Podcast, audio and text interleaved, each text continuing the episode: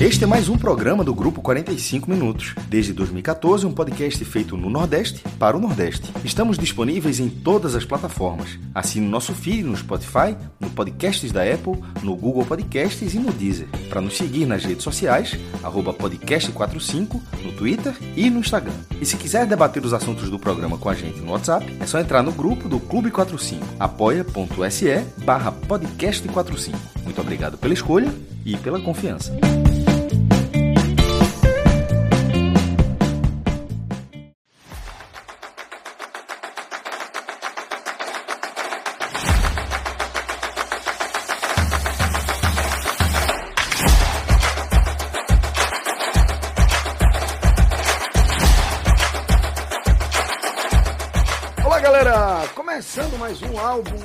Copa, eu sou Celso Ishigami e estou aqui com o Fred Figueroa, com Vitor Aguiar, com Pedro Maranhão e com o maestro Cássio Zico. Agora sim, foi uma pegadinha, velho, porque eu chamo na ordem dos quadros. Enquanto eu estava chamando, relógio, nosso diretor estava fazendo aquela brincadeira que, que a galera faz na, na, no mercado da Turquia, sabe? Brincadeira do copo e de, do, do, da Turquia, né, velho? Como se a turma não fizesse isso no interior do estado e todo o centro da cidade. Né? Era Maestro para um lado, Fred para o outro, Pedro para um lado, Vitor para o outro. Eu doidinho aqui, mas consegui apresentar a turma e vou acrescentar que daqui a pouco a gente deve ganhar também a companhia de José Passini. É isso, né, galera? Como é que vocês estão? Vivos. Eu, eu, assim, acho que a galera deve estar percebendo que eu estou meio rouco e a consequência do, do segundo gol do Brasil ontem. Final hoje, Caio, Caio, meu filho, falou: Papai, ontem você gritou tão alto que quase que eu tive um troço. é, o Richarlison abalou as estruturas no Brasil. Foi foda, foda mesmo. Mas é isso, bicho. A gente tá aqui, tá é, reunido para falar do sexto dia do Mundial. Tá? Dia que também vai estar é, tá diretamente conectado com o, os acontecimentos aí do dia anterior, do quinto dia, né? Afinal de contas, a gente está falando é, do dia seguinte a uma vitória do Brasil, uma vitória é, muito é, contundente, por falta de uma, uma palavra melhor que eu lembro agora, mas também é, a consequência, a, na sequência aí de, de, desse dia que teve é, a preocupação com as lesões de Neymar e Danilo, tá? E no programa de ontem, inclusive, é, a gente chegou a tratar como algo que indicava ser algo de menor gravidade, né? A gente fala, pô, tendência que se tivesse uma final agora, talvez ele já jogasse, e talvez até fosse, tá? talvez até realmente fosse. É, se, se fosse uma final agora, talvez os dois entrassem em campo, mas não sei. A gente viu hoje, para mim, é, a, a, a, declaração do médico da seleção trouxe uma gravidade maior do que eu imaginava, tratando a lesão ligamentar nos dois casos como algo já constatado, e isso faz com que é, não seja uma recuperação tão simples. Né? Na, na, na declaração oficial, é, ele fala em tentar recuperar os atletas para essa competição, dando a entender que isso pode não acontecer. Mas a impressão que eu tive é que realmente, em algum momento, o Brasil vai poder voltar a contar com Neymar e com Danilo. É, queria a opinião de vocês e a análise que vocês fazem disso aqui, antes de a gente falar sobre alternativas, opções para substituição, vamos focar aí na questão das lesões. Celso, eu acho o seguinte, que se a final fosse segunda-feira, os dois jogariam. Se as oitavas de final fosse segunda-feira, os dois não jogariam. Porque eu acho que a situação é o seguinte: dá para ir para um sacrifício, não dá para ir para três sacrifícios, porque vai agravar a situação que ali já está. E, de certa forma, volta um pouco para o debate que a gente teve ontem, né? que é um debate de que o Brasil tem uma condição de, em que a classificação é absolutamente provável, e você tem aí pelo menos 10 dias, eu não, não olhei exatamente quando o Brasil jogaria as oitavas de final, vou, vou olhar aqui, mas você tem aí um tempo né, que dá para você ter um avanço significativo nos dois casos, né? seja uma lesão muscular, que costuma ser ali duas semanas, né? mas é, ao que parece Danilo controlou, então não teve abertura, deve ser algo que você consegue é, é, conter, E a lesão, e a lesão do Neymar, né, que é um pouco mais grave do que um entorse, mas que para jogador desse, desse nível, eles são muito mais acostumados do que a gente imagina a jogar com, com tamanha restrição, né? Ô, Fred, então, é, é, eu, eu, só, só, uma... só para trazer informação, Celso, o Brasil joga as oitavas de finais estão marcadas para o dia 6 de dezembro, tá? É uma terça-feira. Então, assim, é aquilo, os 10 dias que eu falei mesmo, é um tempo. Só... Não, foi bom. bem, foi bem, foi bem. É, só uma observação para você seguir, Fred. Eu estava até conferindo, porque eu também achava que, ela, que, que Danilo tinha saído por alguma questão muscular, mas pelo que eu vi. Mas foi é, tornozelo também, né? É. é, tornozelo também. Também são é duas, é, duas lesões de trauma, duas lesões de tornozelo, pelo que eu entendia de Neymar, um pouco mais grave. É, mas vamos, vamos seguir aqui com a análise sobre as lesões, para depois a gente falar sobre o peso da, da, da ausência e as possíveis é, alternativa, né? Claro que a gente já tratou disso um pouco ontem também, mas sempre bom trazer uma nova visão. Você já tinha completado, Fred? Já, né? Não, basicamente é isso. Dez dias, né? Fazendo essa, essa correção que, que Danilo, de fato, eu trouxe a visão de ontem, né? E não atualizei com, com a questão do tornozelo, mas assim, é, eu acho que é até mais seguro, digamos assim, porque a lesão muscular fica ali perseguindo, né? Uhum. Mas é isso, né? Não são 15 dias seria o ideal, aí você já pensaria nas quartas de final. Mas eu acredito que, que tem uma chance sim de recuperar e ter em campo nas oitavas. Eu acho que assim, é, é Denilson falou no, na Casé, né, que recebeu a informação lá, da, lá de dentro de que eles correriam o risco de não jogar a Copa. Mas assim, é, o risco sempre vai existir, mas na minha visão, pelo que a gente, pelo que a gente ninguém aqui é especialista, nada, mas pelo que a gente acompanha de futebol, pelo perfil da, da lesão, como os dois jogadores saíram, os dois jogadores jogaram nesse estado, sendo uma Copa do Mundo, sendo uma Copa do Mundo onde o sacrifício, abre aspas, é aceitável, o jogador prefere jogar uma, duas partidas de Copa do Mundo e passar depois 20 dias no estaleiro, diferente do que se fosse um jogo pelo campeonato de ponto corrido. Então eu acho que esse desenho aí a gente deve ter sim os dois jogadores. Não sei se 100%, aí já são outras questões que a gente vai ter mais para frente, né? Se é 100%, como o time vai render sem eles, aí são outras questões que vêm depois. Boa. Okay. Maestro, é, Pedro, não sei se, se o maestro tem alguma coisa para falar, porque ah. ele tirou a, o microfone do, do, silencioso. Não, era. É, que como está sendo horinha aqui, eu posso deixar sendo mudo para não entrar os latidos. É só, só, só, só a diferença de estar tá em casa amarela, o, o cachorro ia lá, tu deixa no mudo para não ter risco. É, mas, enfim, sobre, já que deu a palavra sobre esse assunto, é, é comum que você ter lesão em jogadores. Infelizmente, mesmo sendo algo tão curto, uma campanha de título na Copa do Mundo são sete jogos. É, é, é, obviamente a conta que você faz, você nunca faz uma conta de três jogos, você faz uma conta de sete jogos. E você pega, os, você pega as campanhas do Brasil, campanha de outros campeões, sempre tem um lesionado, por, por vezes, um jogador principal. O Brasil já teve, já teve isso com Pelé, só, só para dar um exemplo assim, 62, joga o primeiro jogo, faz um gol e, e, o Brasil joga sem Pelé. Então, assim, infelizmente acontece.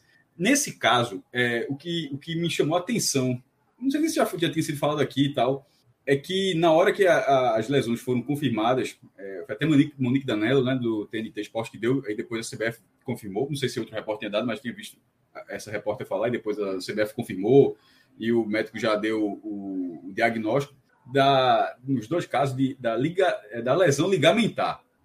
Eu não sei se vocês, assim, vocês aqui, a galera no chat, na hora que eu vi, eu disse, meu irmão, aquela lesão, aquela lesão de 3, 4, 5, 8 meses, tá ligado? Mas não foi rompimento. Não, é porque lesão ligamentar, Sim. quando é esse período, é joelho, né? Tornozelo. É, é, não, não, mas, mas aqui, eu sei, Celso, aqui foi falado assim, é isso que eu tô dizendo. Eu, eu, depois eu vi, tanto que o cara pode voltar na Copa, eu tô falando o susto na hora, eu tô, eu tô descrevendo o susto que eu tive de, na hora da leitura, depois do, do, do, do anúncio de ser ligação. Eu disse, porra, meu irmão, o cara assim, aí é muito grave. Depois aí você vai lendo, aí você vai vendo que a gravidade é menor, que, que é um, um, um inchaço, um entorse que pode, que pode voltar na Copa.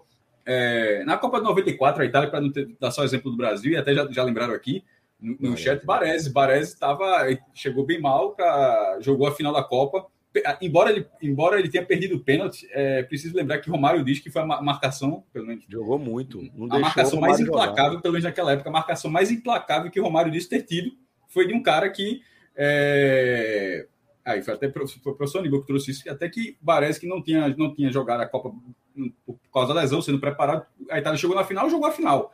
Então, assim, pela. Neymar é o camisa 10, mas foi justamente. Cássio, eu acho que o Baresi fez uma cirurgia dentro da Copa, tá? Se não me engano, ele chegou a fazer uma cirurgia. É, artroscopia, é, é, exatamente. A cirurgia de 15 dias, né? Isso, perfeito, perfeito.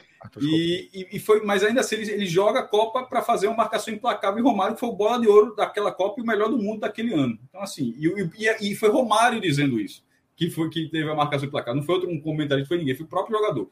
É, e, nesse caso, embora o Brasil tenha perdido camisa 10, mas perdeu de um setor. Pô, é, é, óbvio que com o Neymar seria muito mais fácil, seria muito melhor. Não, não me entendam mal, pelo amor de Deus mas é um setor que tem novos jogadores. E embora a função do Neymar também tenha sido diferente, mas tem outros jogadores que podem, podem fazer aquela diferença. Rodrigo fazendo aquela diferença, até Bruno Guimarães jogando por dois passos atrás, ou o próprio Paquetá. Com outro nível de qualidade, mas tem como fazer isso porque tem outros jogadores de setores. Eu estou dizendo isso porque na hora da, das lesões, eu, a minha preocupação maior foi com a de Danilo. Maior, mais do que a de, a de Neymar. Assim, os dois casos, considerando que pode voltar, que seria muito melhor que o Neymar, mas a de Danilo foi porque foi justamente naquela do, do, do, do debate de de Daniel Alves, se vai ser Militão improvisado. Se Militão for improvisado, pode ser até um problema dentro do grupo. Porra, se tem um lateral reserva, como é que o cara não vai ser o, o, o substituto? Ao mesmo tempo, digo, porra, já na segunda rodada, o jogador mais questionado da convocação já vai virar titular. É, é, é mas é uma sinuca que o próprio Tite fez para ele. Então agora ele, obviamente, ele tem um conhecimento. Tite que fez isso, agora ele resolve essa história. Ele que, que, que Daniel Alves, torcer para Daniel Alves corresponder. Mas dessas lesões, torcer para que jogadores voltem. E se eles voltarem mais para frente, assim, é, infelizmente acontece, é natural. Em campanhas de título é natural que isso aconteça. É natural, de vez em quando, nem quando você perde jogador, de vez em quando acontece de um jogador que é titular e tecnicamente ele não rende bem e acaba substitu sendo substituído e o time vai bem. Nos últimos dois títulos do Brasil isso aconteceu, sem ser por lesão, mas aconteceu. Aí não foi bem na primeira fase, entra Mazinho e o Brasil vai ser campeão. E em 2002 era Juninho Paulista. Aí, aí, é, aí pega a titularidade, que era campeão brasileiro pra, pelo Atlético Paranaense e pega a titularidade. Então, assim, é, é, o time que começa, você pode até ter. É o time ideal. Porra, é ótimo. No mundo ideal é ótimo que o time vai até a final e seja o campeão. Mas, por N vezes, acontece daquele time que começa, ele vai sendo ajustado, seja por questão técnica, tática ou física ao longo da campanha, mesmo sendo uma campanha tão curta. Então, o Brasil não está vivendo nada inédito. Assim, o, o foda é ter sido dose dupla na primeira rodada, mas ao mesmo tempo não foi uma lesão de ser cortado como Benzema, que praticamente foi cortado. Nem foi cortado ainda. Benzema, na verdade, está na lista da França. E se a França for para Benzema, pode até acontecer a mesma coisa, de repente até aparece na, na lista final. Mas é, não foram dois jogadores do Brasil cortados, estão, estão, não estão fora da Copa. Pelo, pelo menos isso. Até porque seria muito ruim. Assim, acho que é, moralmente, dentro do grupo, seria muito ruim ter dois jogadores cortados por lesão depois de uma estreia. Pedro, quero ouvir também a sua visão sobre essa, essa confirmação das lesões de Neymar e Danilo. Então, o que eu ia falar primeiro é que em relação a, ao tipo né, de lesão, me preocupa um, um pouco. Por quê? Porque a gente vê todo o preparo do atleta hoje justamente para evitar. O jogador joga hoje em dia quase que com a bota, porque a atadura pega ali do início da canela até metade do pé, né? Chega quase no dedo, e as é. chuteiras hoje já são meio que preparadas para darem esse suporte. E a chuteira hoje tem esse cano alto, né? Então, assim, trazendo até para a vida real, para os peladeiros de plantão, né? Acho que lesão de tornozelo, todo mundo já teve alguma eu vez tive, na vida. Eu é. tive coisa de 15. É. Desde assim, a época de, de colégio que eu jogo bola, que eu joguei futsal, joguei society, joguei campo, sofro a vida inteira com, com lesão de tornozelo e é basicamente isso. Quando eu vi que o Neymar tinha lesionado, eu até comentei com um amigo meu, no mínimo aí 24, 48 horas só para saber o que de fato aconteceu, né? Em relação à lesão, para poder desistir, porque geralmente fica é, essa é bola. De recuperar. É, é uma das lesões que mais incomodam, assim, no geral, porque ela é aquela dorzinha chata, essa lesão de tornozelo. Aí é, eu vou muito pela linha de Fred. Se tivesse numa fase final, uma semifinal, uma final, com certeza ele jogaria um sacrifício. Colocaria uma atadura, tomaria algum tipo de anti-inflamatório para amenizar a dor, colocaria gelol ali até não sentir mais o pé e iria para o jogo. Mas o Brasil ganhou a primeira partida, tem dois jogos agora, então eu não acredito, pode até acontecer, que Neymar e o Danilo fiquem fora da Copa, mas eu acho que é tipo uma medida de precaução, justamente por ser esse tipo de lesão chata que incomoda o atleta, porque assim, a gente sabe, né? Eu tô até com, com o joelho estourado, rompi o ligamento do joelho na pelada da imprensa, então sou todo remendado já em relação a essas lesões Craque, de viu, peladeiros. É, vou operar depois das eleições do esporte. Ironia, aí, Celso, o, o, 100%. Pra poder velho. voltar a jogar bola. 100% de ironia. Quando eu rompi o ligamento do ataque, era eu, Rafael Cabral e Igor Moura, pra você ver a qualidade do negócio. Pra Então, você ver a qualidade. muito grito e muito estresse e acabei rompendo o ligamento aí, mas na torcida pelo Neymar, Eu né? tenho uma teoria, Pedro. Eu tenho uma teoria e assim, essa teoria fez muito bem para minha vida, é, que é a seguinte: pelada ruim só serve para se machucar. Só serve para se machucar. Isso pra mim é a máxima E da, aí? da- da última pelada da noite. Também. Que é pelada ruim, né? Que é uma pelada ruim. Já tinha É. levado uns dois gritos de Igor, pronto. Aí pega a bola, né? Começa a rebolar diferente. Aí o joelho foi pro espaço. Tá bom. Bom, é, mas eu acho que já, se vocês quiserem acrescentar algo mais sobre a questão da lesão, fique à vontade. Mas Só acho também que a gente coisinha. pode falar pouco mais sobre as, as alternativas, né? O Mesh já passou por isso um pouco, o Fred também. Vitor, Vitor, Vitor falou, Céu, porque Vitor tá falando baixo, tá, tá respeitando Não, não. muito. Deixa, deixa ele concluir aí. Não, Vitor, é, bicho, fala aí, Vitor é um lorde, porra. Meu irmão é, é personagem de Crown. É, é impressionante. Vitor, vê só.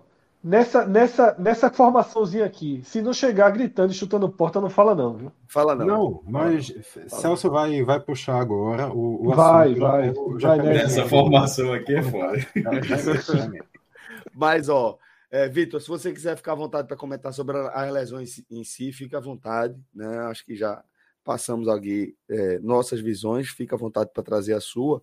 Mas vamos falar também sobre as alternativas, né? Que é, Tite tem. Tradução, tá, Vitor? Tradução. Fique à vontade, mas não fale não, tá? Que a gente já vai andar aqui com a pauta. É, 10 centavos de, eu- de, eu de, de, dessa Fred, Eu tenho muito pudor com a hora que esse programa vai terminar, então pode ficar tranquilo. Obrigado, companheiro.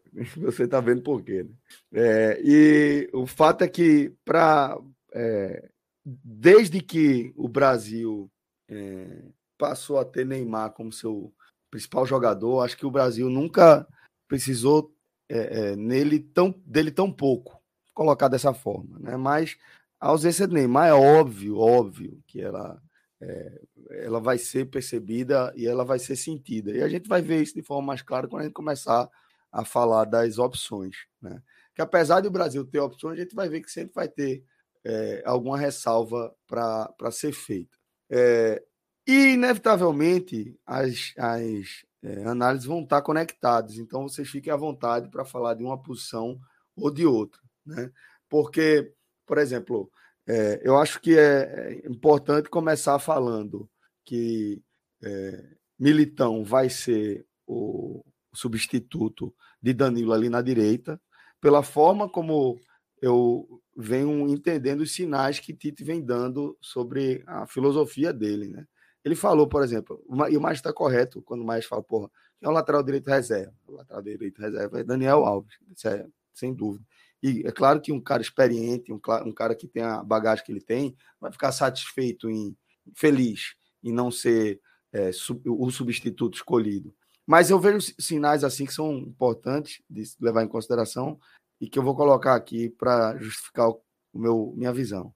É, Tite falou quando ele falou do Daniel Alves, ele falou que pensava em Daniel Alves para uma situação específica de jogo. Eu não acho que ele pensou isso no, no sentido de não, a gente não vai ter uma lesão, isso é impossível de acontecer. Eu acho que ele quis falar isso mesmo, é para uma situação específica de jogo.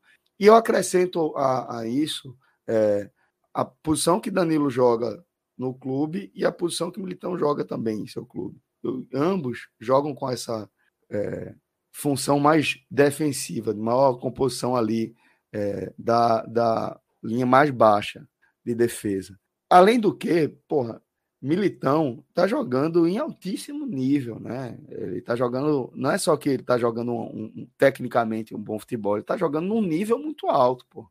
E, e acho que Fred sempre defende isso também, como é importante a gente olhar o momento no futebol. Então, por isso eu, eu basicamente sou capaz de cravar que seria Militão e que seria uma surpresa se Daniel Alves fosse escolhido para começar de frente.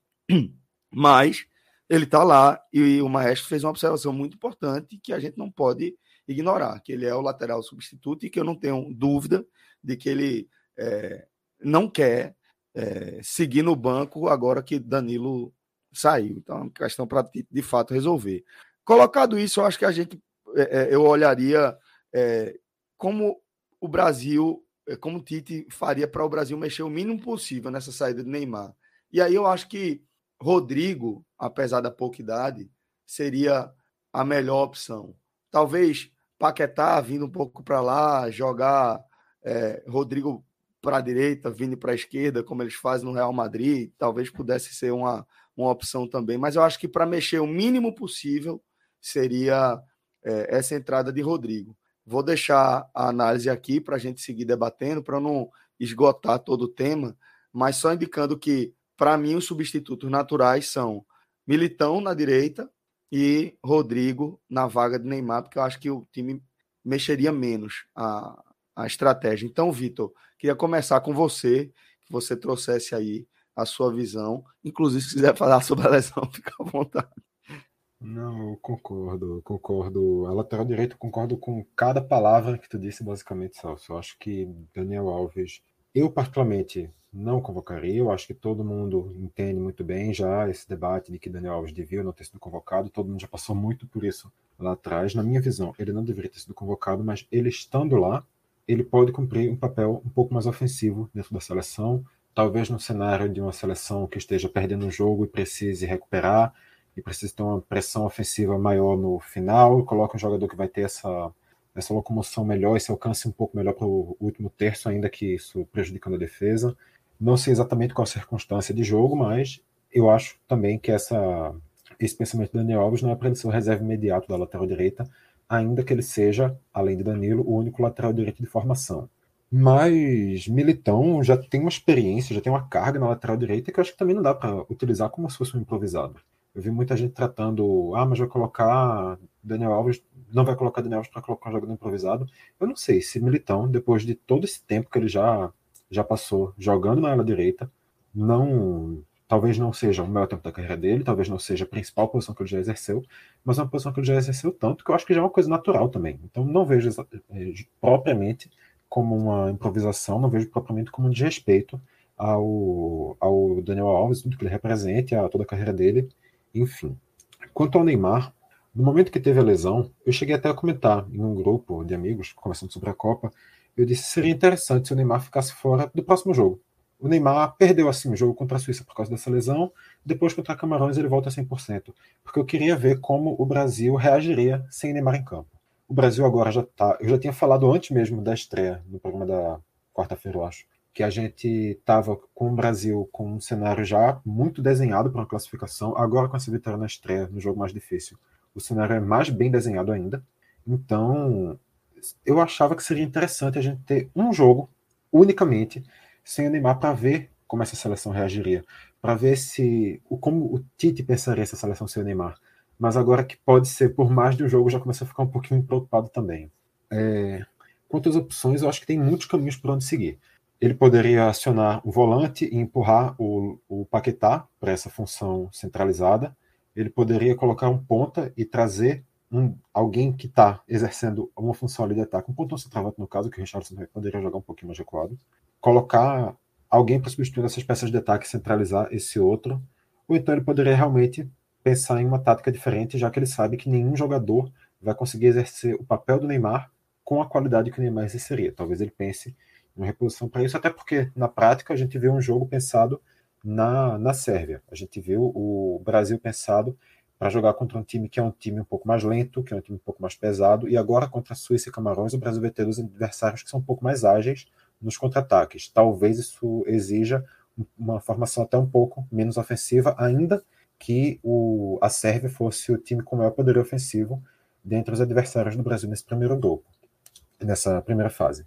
Então, eu acho que existem muitos caminhos para onde seguir, inclusive eu vejo possibilidade sim de alteração tática, talvez até mesmo antes de pensada antes dessa lesão do Neymar. Se fosse assim, Vitor Aguiar, técnico da seleção brasileira, cargo que ele obviamente nunca chegará na vida, mas se eu tivesse, se fosse eu ditando, eu sou um fã do Bruno Guimarães, eu acho que o Bruno Guimarães está sendo é, já merecia ter tido a chance, talvez até no jogo de estreia, então para mim era jogar o Bruno Guimarães ali, talvez empurrar o Paquetá um pouquinho mais para frente e aí ver como é que a, que a seleção ia reagir e confiar, porque o grupo é bom, o grupo tem totais condições também de, mesmo sem o Neymar, é claro que isso vai trazer dificuldades, mas o grupo tem condições, mesmo sem ele, continuar em um, em um bom nível. Ah, só pegando um pouquinho a, a, frase que tu disse eu, lá no início dessa, desse bloco, digamos assim, eu queria recolocar de forma um pouco diferente. O Brasil, é, tu falou que Neymar, talvez hoje, desde que ele entrou na seleção, ele talvez hoje seja que ele seja menos importante. Eu diria que hoje é a primeira vez que a gente não vê o Brasil dependente de Neymar. Eu acho que realmente o não. termo dependência cai, cai, muito bem. Na Copa de 14 era dependência, na Copa de 18 era dependência, na Copa de 22 não existe dependência. O Brasil tem um grupo muito forte para mim, o grupo mais forte desde a, daquele de 2006, só que dessa vez bem conduzido. É, não existe dependência, Fred, mas é, eu entendi o que Vitor quis falar e é exatamente isso, realmente. Não existe dependência. Agora, é outra coisa. É outro time, é outra, outro cenário de jogo, é tudo, tudo diferente. E agora, Fred, acho que a gente pode se debruçar, seguir se debruçando aí é, sobre as alternativas, as opções é, para essas duas ausências, levando em consideração, inclusive, é, o que Vitor é, ponderou e o que você ponderou também, né? Que o Brasil já está com a classificação encaminhada e é, é entendendo, enxergando as características da Suíça e também de Camarões.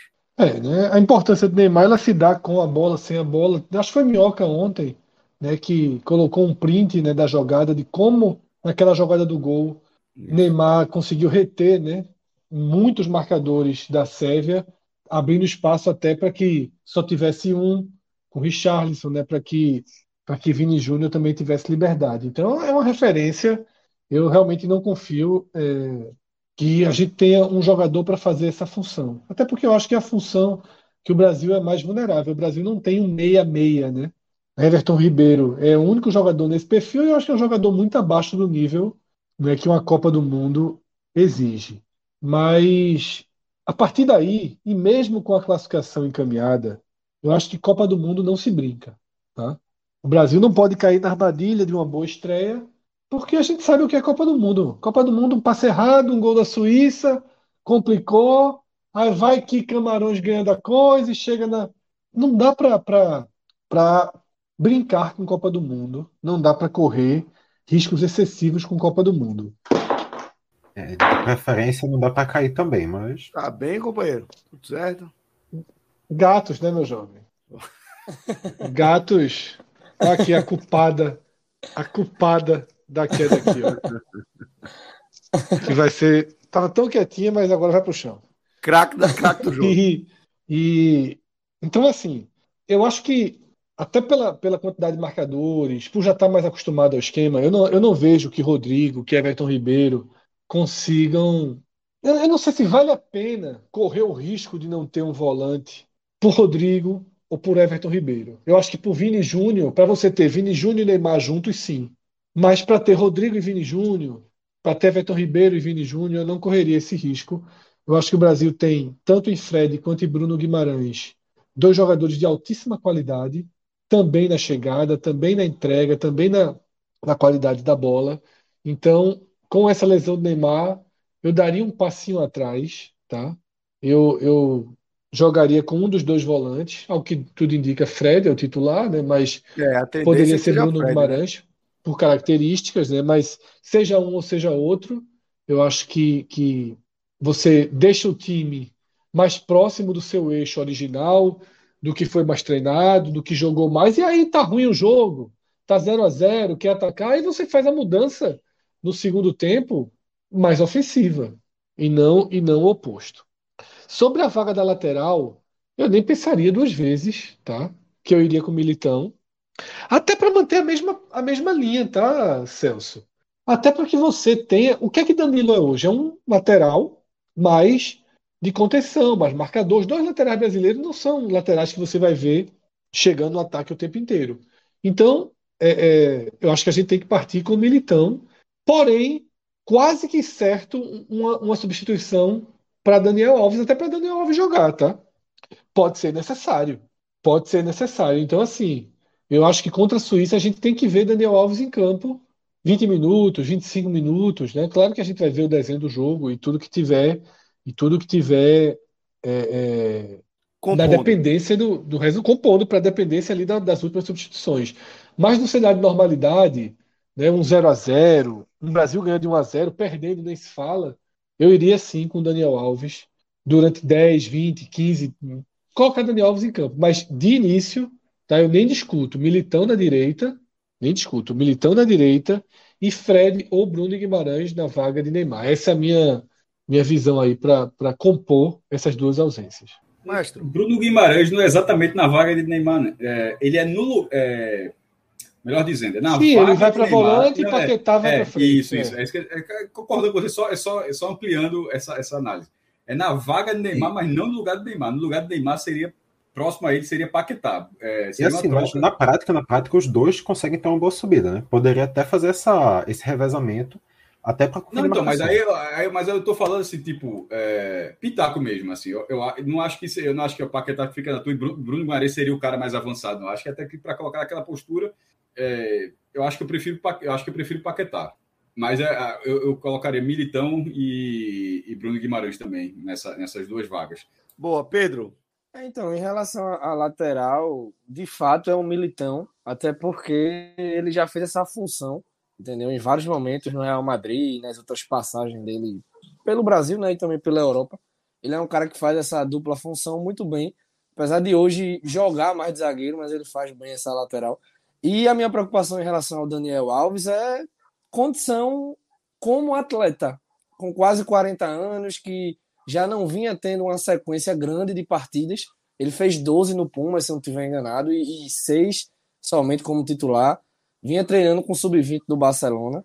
Então, assim, ele não está numa condição de Copa do Mundo como outros atletas estão, seja da seleção, seja de qualquer outro país, em relação à sequência de jogos, a, a, a, alto nível de futebol, se a gente for tratar dessa forma. Então, assim, o Daniel hoje, eu entendo que a convocação foi muito mais pela experiência, pelo que ele pode agregar, porque o grupo do Brasil é um grupo muito jovem, do que de fato uma grande contribuição em campo. Até porque o time da Suíça é um time bem mais leve que o da Sérvia. Tem o Chaka, tem o Shaqiri, tem o Vargas, tem o Embolo. Então, assim, eu não vejo o Daniel Alves combatendo esse tipo de atleta na condição atual hoje. Pode entrar, pode arrebentar e pode calar a boca de todo mundo. Mas hoje, em relação a, a tudo que a gente vinha acompanhando do Daniel, eu não arriscaria. Em relação a, a, ao Neymar e que jogador caberia melhor na frente, tem essa possibilidade de você dobrar né, essa, essa volância aí do Brasil, deixando o Paquetá um pouco mais centralizado ali. Ele já fez essa função no Lyon várias vezes. O próprio Daniel Alves, que há muito tempo já deixou de ser esse lateral, lateral. Aqui no São Paulo ele fazia mais essa função de meio campista, de, de cair pelos lados em algum momento. Se o Tite, caso queira utilizar o Daniel, eu não acharia nenhum absurdo, como o Fred disse, uns 20 minutos no segundo tempo, dependendo de como tiver a partida, eu colocaria o Daniel pelo meio. Eu acho que pela lateral seria exigir muito do Daniel e hoje a gente não sabe essa condição. Mas não sei se eu, o Tite eu acho, eu acho ban... pouquíssimo provável. É, pouquíssimo é. provável. Eu não sei se o Tite banca o Daniel Alves, dependendo da configuração da partida, como esse lateral, né? A depender da configuração de jogo. Não sei que o Brasil esteja goleando, enfim. Em outro cenário, com mais concorrência em campo, com, com mais disputa, não consigo enxergar o Daniel se encaixando nisso. Então, assim, o Rodrigo pode ser essa alternativa. Se quiser mudar um pouco essa dinâmica do meio-campo, o Everton Ribeiro poderia fazer esse papel. Mas eu acho que, pelo entrosamento, eu iria de Vinícius e Rodrigo nesse meio aí. Eu deixaria o Brasil nessa pegada mais leve que teve com o Neymar contra a Suíça. É claro que o jogo da Suíça é um jogo mais brusco, é uma seleção mais forte, é uma seleção mais alta que explora muito a bola aérea. O time da não, eu já acho mais equiparado em relação a, a biotipo dos atletas, a, a, tudo que envolve a, dinâmica né, do futebol. Eu acho que o Brasil ganharia mais com essa formação aí, com Richarlison, Rodrigo, Vini e o Rafinha, né? Com Paquetá e o Casemiro completando esse grupo de frente. Boa, galera. Isso aí. É, então, vamos seguir acompanhando, né? Obviamente, os desdobramentos né, da, dessa situação das ausências de, de Neymar e de Danilo e seus possíveis substitutos. Tá? Agora a gente vai com o jogo do dia. Tá? Minha voz está indo embora já, né? Bom, é, esses aí os confrontos que a gente teve é, nesse sexto dia de Mundial lá no Catar. Vitória do Irã por 2 a 0 sobre o país de Gales. Né? É, a, o empate entre Inglaterra e Estados Unidos em 0 a 0 esses dois resultados. Eu acho que é, quando a gente somar a visão que a gente teve da primeira rodada, vai dar uma misturada aí nas nossas análises. Né? Então, a vitória do Irã por 2 a 0 e tudo que envolve essa vitória para além do jogo em si, né? É, talvez isso seja tão importante quanto, inclusive, o resultado gigante que foi conquistado. E tivemos também a vitória do Senegal por 3 a 1 sobre o Catar e o empate em 1 a 1 entre Holanda e Equador. Acho que, que essa segunda rodada é, do, dos grupos A e B, ela é meio que, que didática, né? Sobre o que é a, Fórmula, a Fórmula 1, sobre o que é a Copa do Mundo, né, Fred? Que é, é a, como é importante você ter mais parâmetros para entender quão bem foi aquela estreia e quão ruim foi aquela estreia, né? Acho que é bem importante a gente é, ter esses outros parâmetros e essa segunda rodada dos grupos A e B ela traz isso, né? E entender também, Celso, que não existem verdades absolutas, tá? Isso. Nem todas as não é uma gangorra também, né, que o seu adversário influencia 100% em você. Tem dias ruins, tem atuações, oscilações para baixo, tem tem várias questões. Eu diria que o saldo desse sexto dia, e a gente pode debater isso, para mim o saldo desse sexto dia é você tirar um pezinho a mais de Inglaterra e Holanda, que jogaram mal. Exato. São duas seleções que jogaram mal. Eu acho que o Equador e os Estados Unidos jogaram acima de Holanda e Inglaterra nos respectivos jogos. Acho que no jogo entre Inglaterra e Estados Unidos, houve por parte da Inglaterra, na reta final, uma certa administração de resultado, inclusive. Tá? O empate era bem melhor para a Inglaterra do que para os Estados Unidos, Sim, mas os Estados Unidos, de, é, mas os Estados Unidos de novo né, mostrou uma, uma uma queda significativa de intensidade depois dos 70, né? 65, 70, o time dos Estados Unidos parou de novo.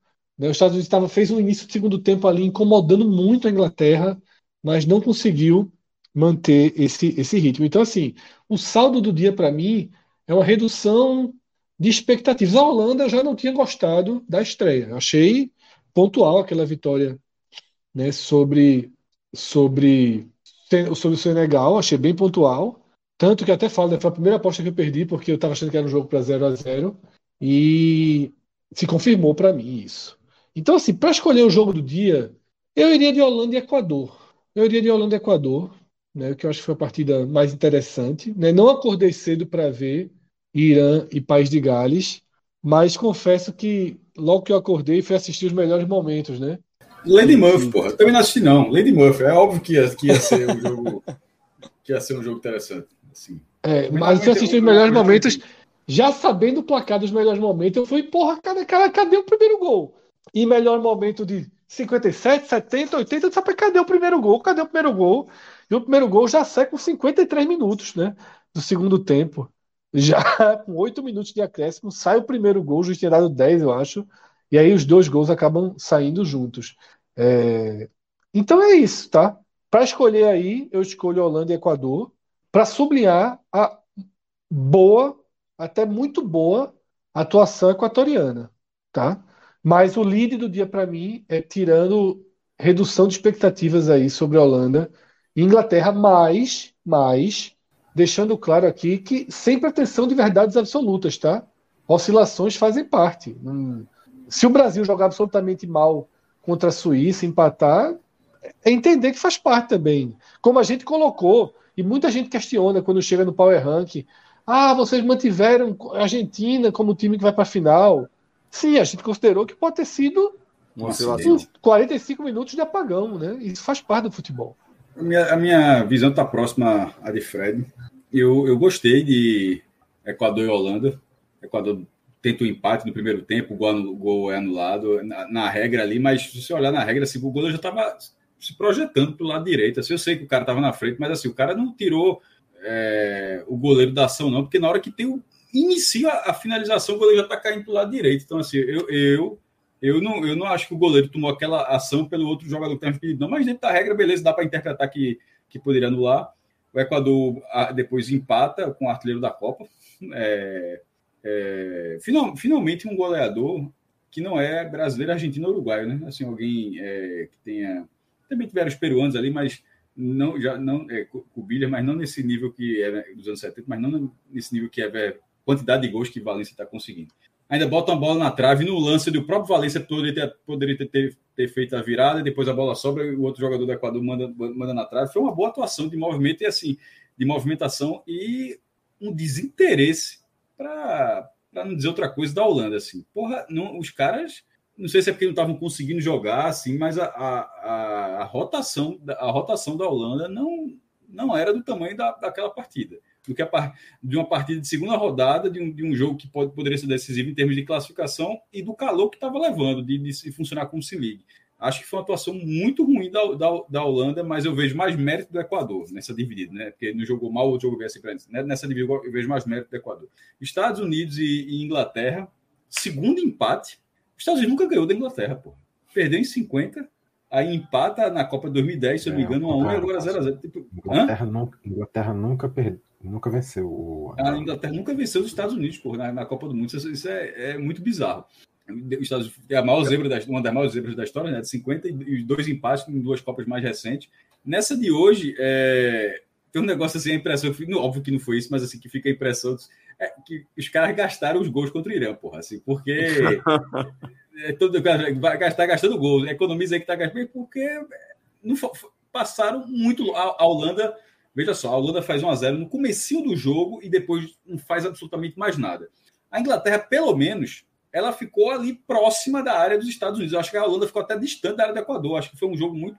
A impressão, até posso estar falando uma besteira, os dados estarem dizendo outra coisa, mas a impressão da partida deu o Equador muito mais no campo ofensivo que a Holanda. E, no, no, nos Estados Unidos e Inglaterra até que não foi isso. Mas foi uma Inglaterra completamente. É, tec, tecnicamente muito diferente do jogo passado. O desafio técnico era, era, era maior agora, mas se deu tudo certo contra, contra o Irã, agora as tabelas não funcionaram, as finalizações não foram boas, a ideia, a, a ideia de jogo não funcionou. Foi uma atuação muito ruim na Inglaterra e não dá para separar, como o Fred falou, da, junto com a Holanda a gente fez toda, toda aquela visão do, do, dos países, mas sobretudo a empolgação com a Inglaterra na primeira rodada, para ter tido no mesmo dia duas atuações tão ruins. Mas a do Equador foi boa e a dos Estados Unidos eu achei mais ou menos. Eu acho que a do Equador vi mérito no Equador, em Estados Unidos e Inglaterra eu vi demérito da Inglaterra. Eu não acho que os Estados Unidos fez uma puta de uma partida para que a Inglaterra tivesse dessa forma, não. Eu, no caso do Equador, sim, mas nesse caso não. Acho que foi muito mais a Inglaterra muito abaixo. E outro jogo, que no fim das contas, é, foi, tem quatro jogos, na verdade. ainda estou esquecendo de um terceiro jogo, né? É, Catar, puta que pariu. Catar e Senegal. Lembrei até do que eu queria perguntar. Celso, tu ainda acha que a Costa Rica é o pior time da Copa, meu irmão? Sinceramente. Catar horrível, né? Puta que o pariu. Muito assim, ruim. Deixa eu ver, deixa só, eu ver mais, eu mais Costa Rica.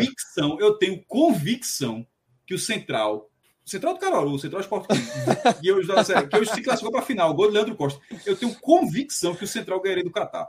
Meu irmão, é muito, mas muito fraco. É, Velho, é... e outra, um rápido parênteses assim, eu, eu, eu, considero um ato falho, mas foi engraçado.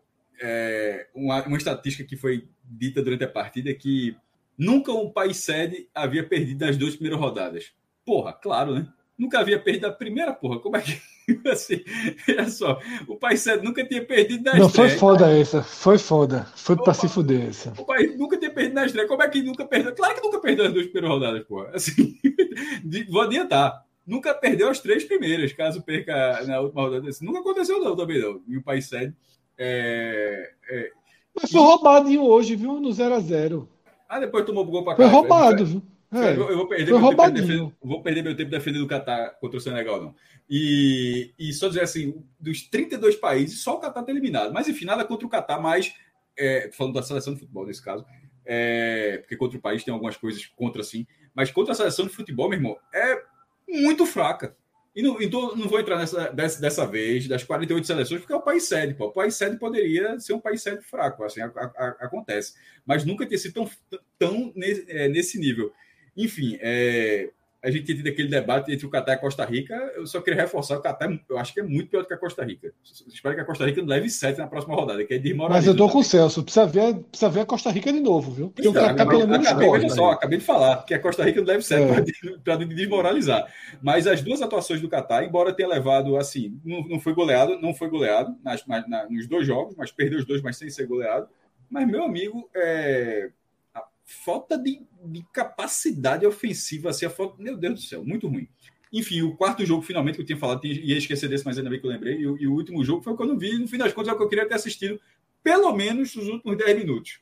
É, os acréscimos para ter visto a vitória do, a vitória do Irã sobre, é, sobre Gales. Queria ter visto o final. O jogo todo não que eu estava aguentando, não. Larguei o jogo das 7. Amanhã de novo. Amanhã chance zero. Amanhã é Tunísia e Dinamarca é 7, né? Já é melhor. Veja só.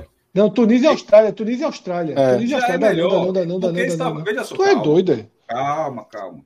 Tunísia, Tunísia, Tunísia peraí, peraí, só pra, refazendo, é Dinamarca e Austrália. Não, Tunísia é, é, e Austrália. Tunísia, Tunísia e Austrália, pô. Então, peraí, deixa eu botar a ré aqui. Deixa Amanhã eu... é França e Dinamarca. calma que eu entendi, eu entendi errado, eu entendi errado. Deixa eu dar a ré aqui. É, bom, dá tempo, dá não, tempo. deixa eu dar ré. Não, veja, veja Ô, maestro, aproveitar a sua ré aí. E só para fechar, você escolheu qual jogo do dia?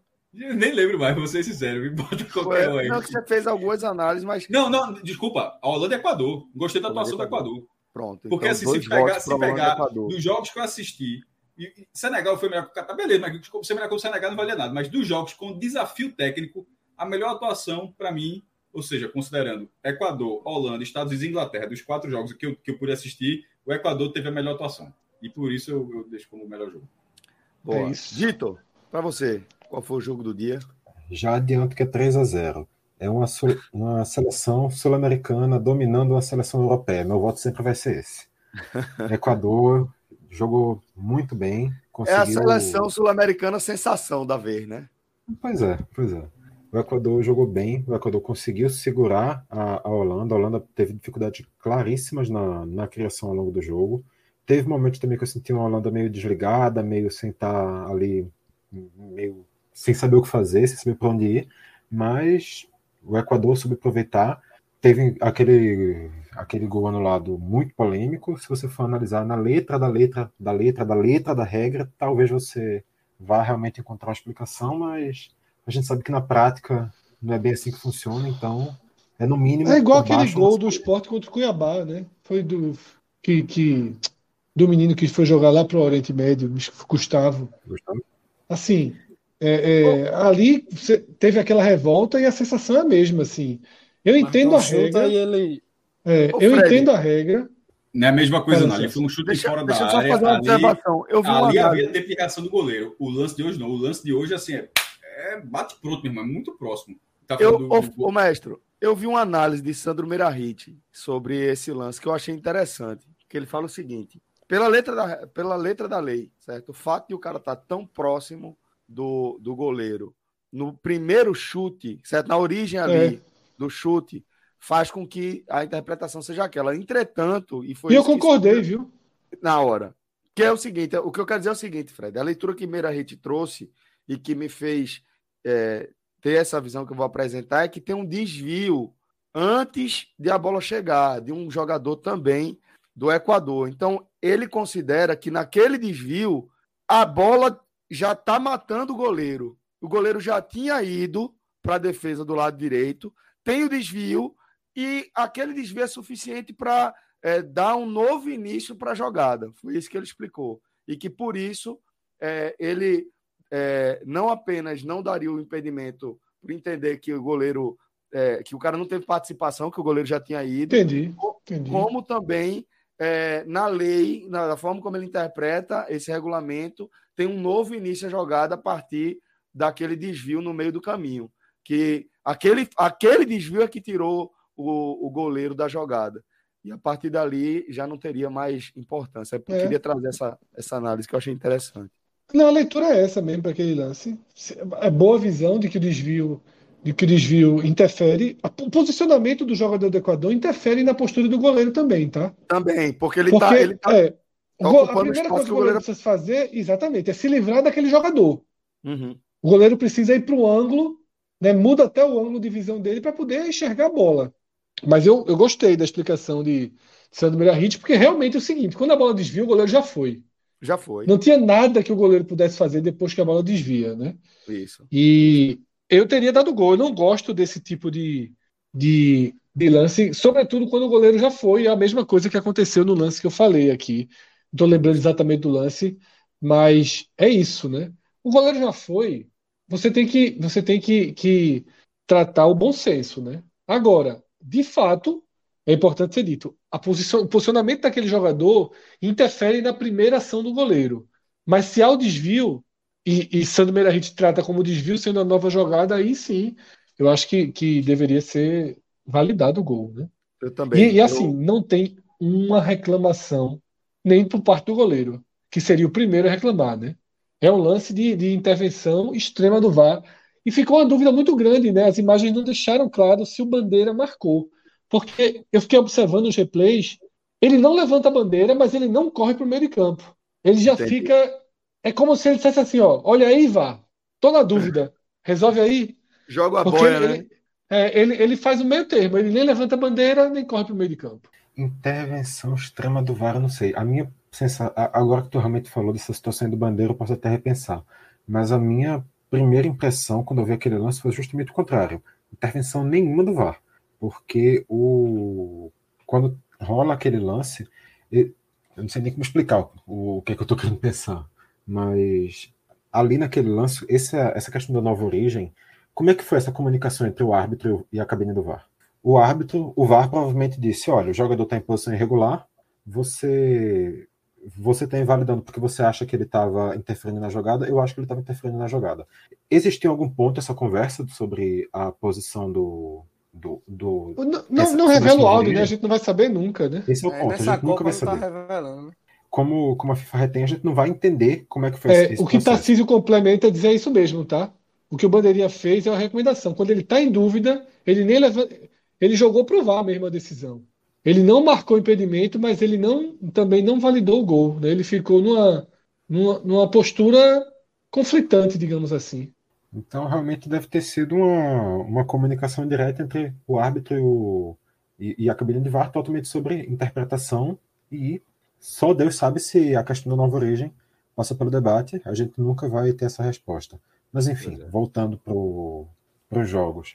Sobre, só para fechar também sobre esse jogo, Equador e, e Holanda, Países Baixos, no caso, né?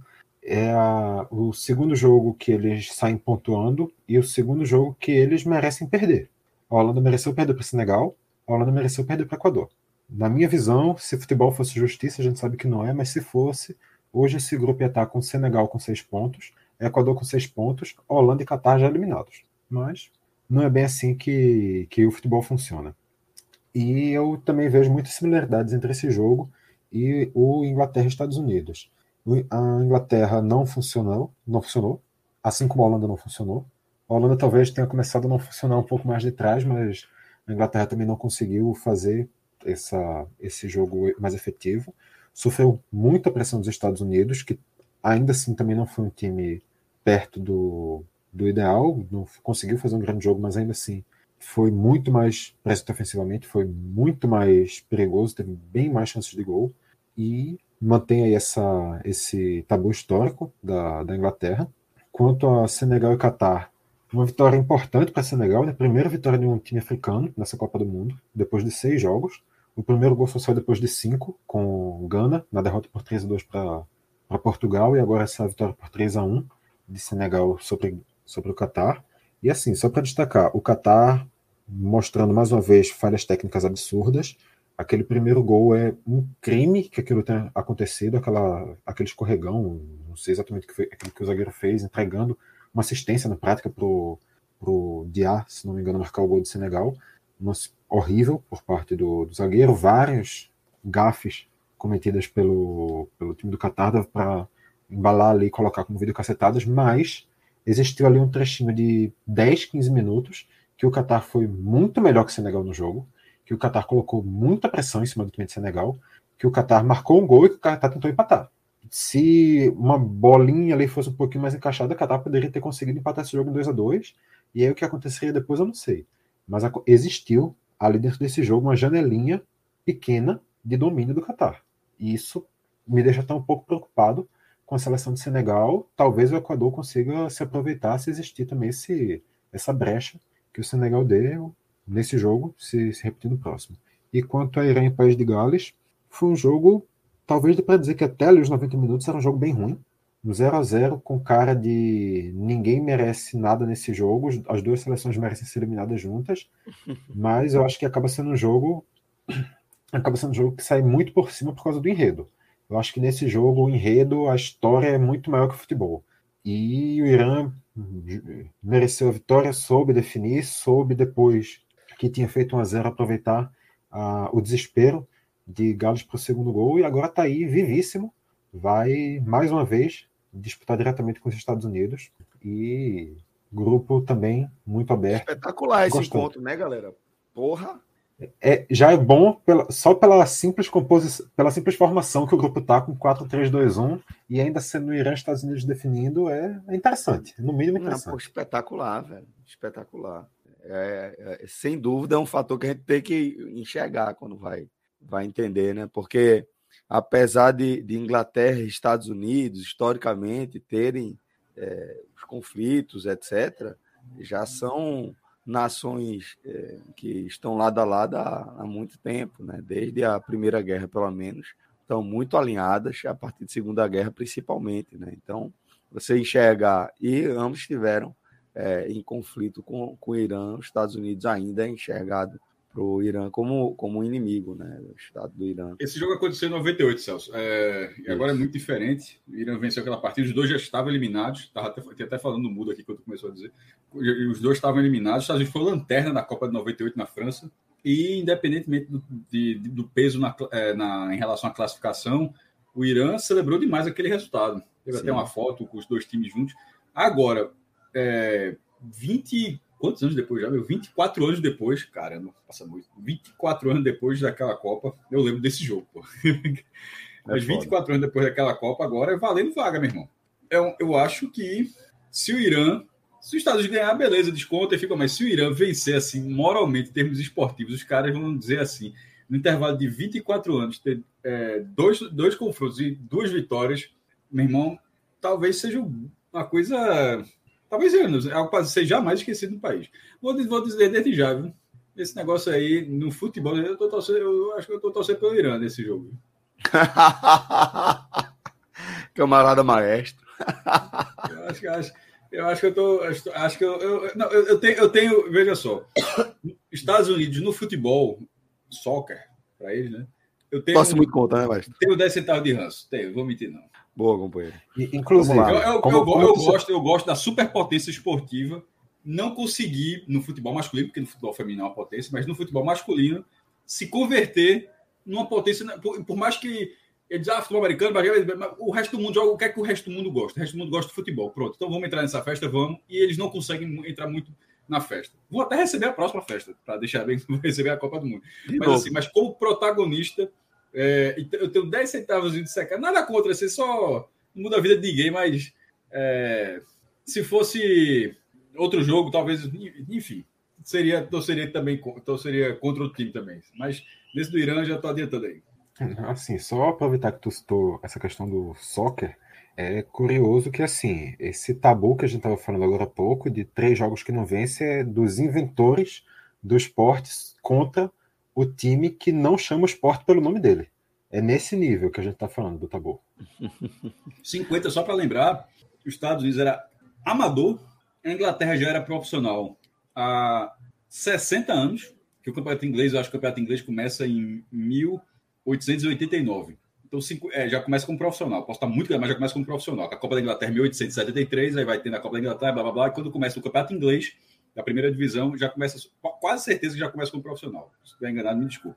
Mas são 60 anos de profissionalismo contra o time que era, que era amador e a Inglaterra, por já, por já ter uma estrutura de futebol gigantesca naquela época, ela não disputava a Copa do Mundo. Porque ela achava que ela, a, a, essa, era, essa é uma das grandes questões. A Inglaterra, a Inglaterra achava que não precisava disputar a Copa do Mundo porque era o melhor time não tinha para que fazer. Aí depois o negócio foi crescendo, crescendo, e disse: ah, beleza, bora disputar. Aí veio disputar e levou um coco. Levou um gol. pois é. é Pedro, para você, o jogo do dia, companheiro? Então, analisando né, cada situação, essa partida entre Irã e País de Gales é interessante pelo contexto, né? Acho que na, na outra transmissão da, da, do pod aqui do álbum da Copa foi justamente no 6 a 2 né? E a gente já tratava meio que País de Gales e Estados Unidos brigando por essa segunda vaga e fazendo algumas possibilidades de resultados para os dois chegarem vivos na última rodada. E deu uma mudada, né? No cenário. O País de Gales até começa chegando na partida, tem duas boas chances, mas é uma seleção que espera por um milagre chamado Garrett Bale, né? E há muito tempo já deixou de ser esse milagre e tá mais para um Tiger Woods aí do que de fato um, um profissional de futebol, né? Que há muito tempo o Bale já deixou de ser. Tiger Woods. Achei curioso, eu entendi.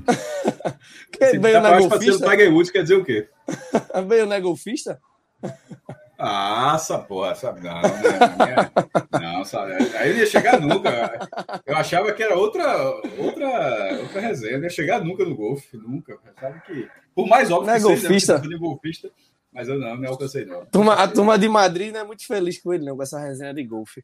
Mas, assim, o Irã começa né, a produzir um futebol melhor, começa a ter mais oportunidades, longe de um futebol bem vistoso, mas os últimos 20 15 minutos aí é uma pressão.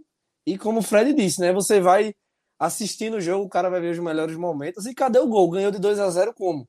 Um gol sai no final dos acréscimos, um já até passa um minuto após, deu 9 de acréscimos, o gol sai aos 10. Então, assim, o Irã ganha essa sobrevida, né? Vai para uma decisão contra os Estados Unidos que, para mim, deveria ter uma pontuação melhor porque jogou melhor contra o País de Gales, acabou sofrendo aquele gol de pênalti do Bale. E hoje contra a Inglaterra também, eu acho que jogou melhor. O Pulisic mais uma vez fazendo uma boa partida, sendo o principal jogador né, nesse meio campo aí da seleção dos Estados Unidos. Quase faz um golaço, chutou aquela bola na trave ali. Então a gente poderia estar falando dos Estados Unidos hoje líder, dependendo da configuração aí. Como o Vitor disse, futebol nem sempre é o que deveria ser, né? Então, os Estados Unidos aí chega para esse confronto contra o Irã nessa última rodada aí, vida ou morte, entendeu? Então, o interfone tá tocando. Então, é um pouco complicado a gente saber o que é que vai de fato acontecer né, nessa última rodada aí em relação a Irã e Estados Unidos. Mas Holanda e Equador, torcida... né? Fechamos com Holanda e Equador, né? É, então, eu gostei muito também de Holanda e Equador, pelo Equador, inclusive está com o artilheiro da Copa agora, o Valência, né? Três gols aí fazendo uma boa Copa do Mundo. E vamos ver até onde vai esse Equador, né? Até a que ponto essa equipe do Equador será uma pedra no sapato de algumas equipes. Desculpem aí pelo interfone. Tudo bem, velho. Mas. Luciano Bivar. É, tá ligando. Mas assim, a Holanda eu esperava mais, até pelo elenco, até pelo retorno, né? A Copa do Mundo. Eu esperava um pouco mais da Holanda, vem decepcionando. Como o Vitor disse, merecia ter perdido sim para Senegal, acabou ganhando 2 a 0 foi um placar enganoso. É, a gente até discutiu que se tivesse o um Mané em campo, poderia ser diferente, porque tiveram várias bolas ali que o Mané, pela qualidade que ele tem, poderia ter definido melhor aquele jogo. Então é um Equador que chega aí forte nessa reta final, uma Holanda com uma interrogação grande, né? Até que ponto vai essa Holanda? Esperava mais da Inglaterra também nesse jogo contra os Estados Unidos e me decepcionou um pouco. A gente colocou a Inglaterra lá em cima, né? Pela estreia e teve um, um empate aí bem capenga. Os Estados Unidos merecia de fato a vitória. E como o maestro disse, né? Resumindo aí essa equipe do Catar, apesar da curta janela que o Vitor destacou ali, que eles fizeram uma pressão interessante. Mas Senegal, de fato, é uma seleção que, passando de fase, pode incomodar sim. Pode incomodar muito gigantes aí do futebol, mas vou fechar aí com Holanda e Equador pelo ou com, com Holanda e Equador é pelo desempenho, né, do Equador na partida. Boa, então fechamos aí com Holanda, Holanda e Equador como jogo do dia. É, e aí a gente segue para é, o nosso próximo quadro, onde, Fred, eu acho que agora já dá para a gente começar a se debruçar sobre números, né? Já dá para a gente começar a fazer conta, né? Já está ficando mais claro o caminho. Isso. Isso, né? A gente tem aí o grupo A, né?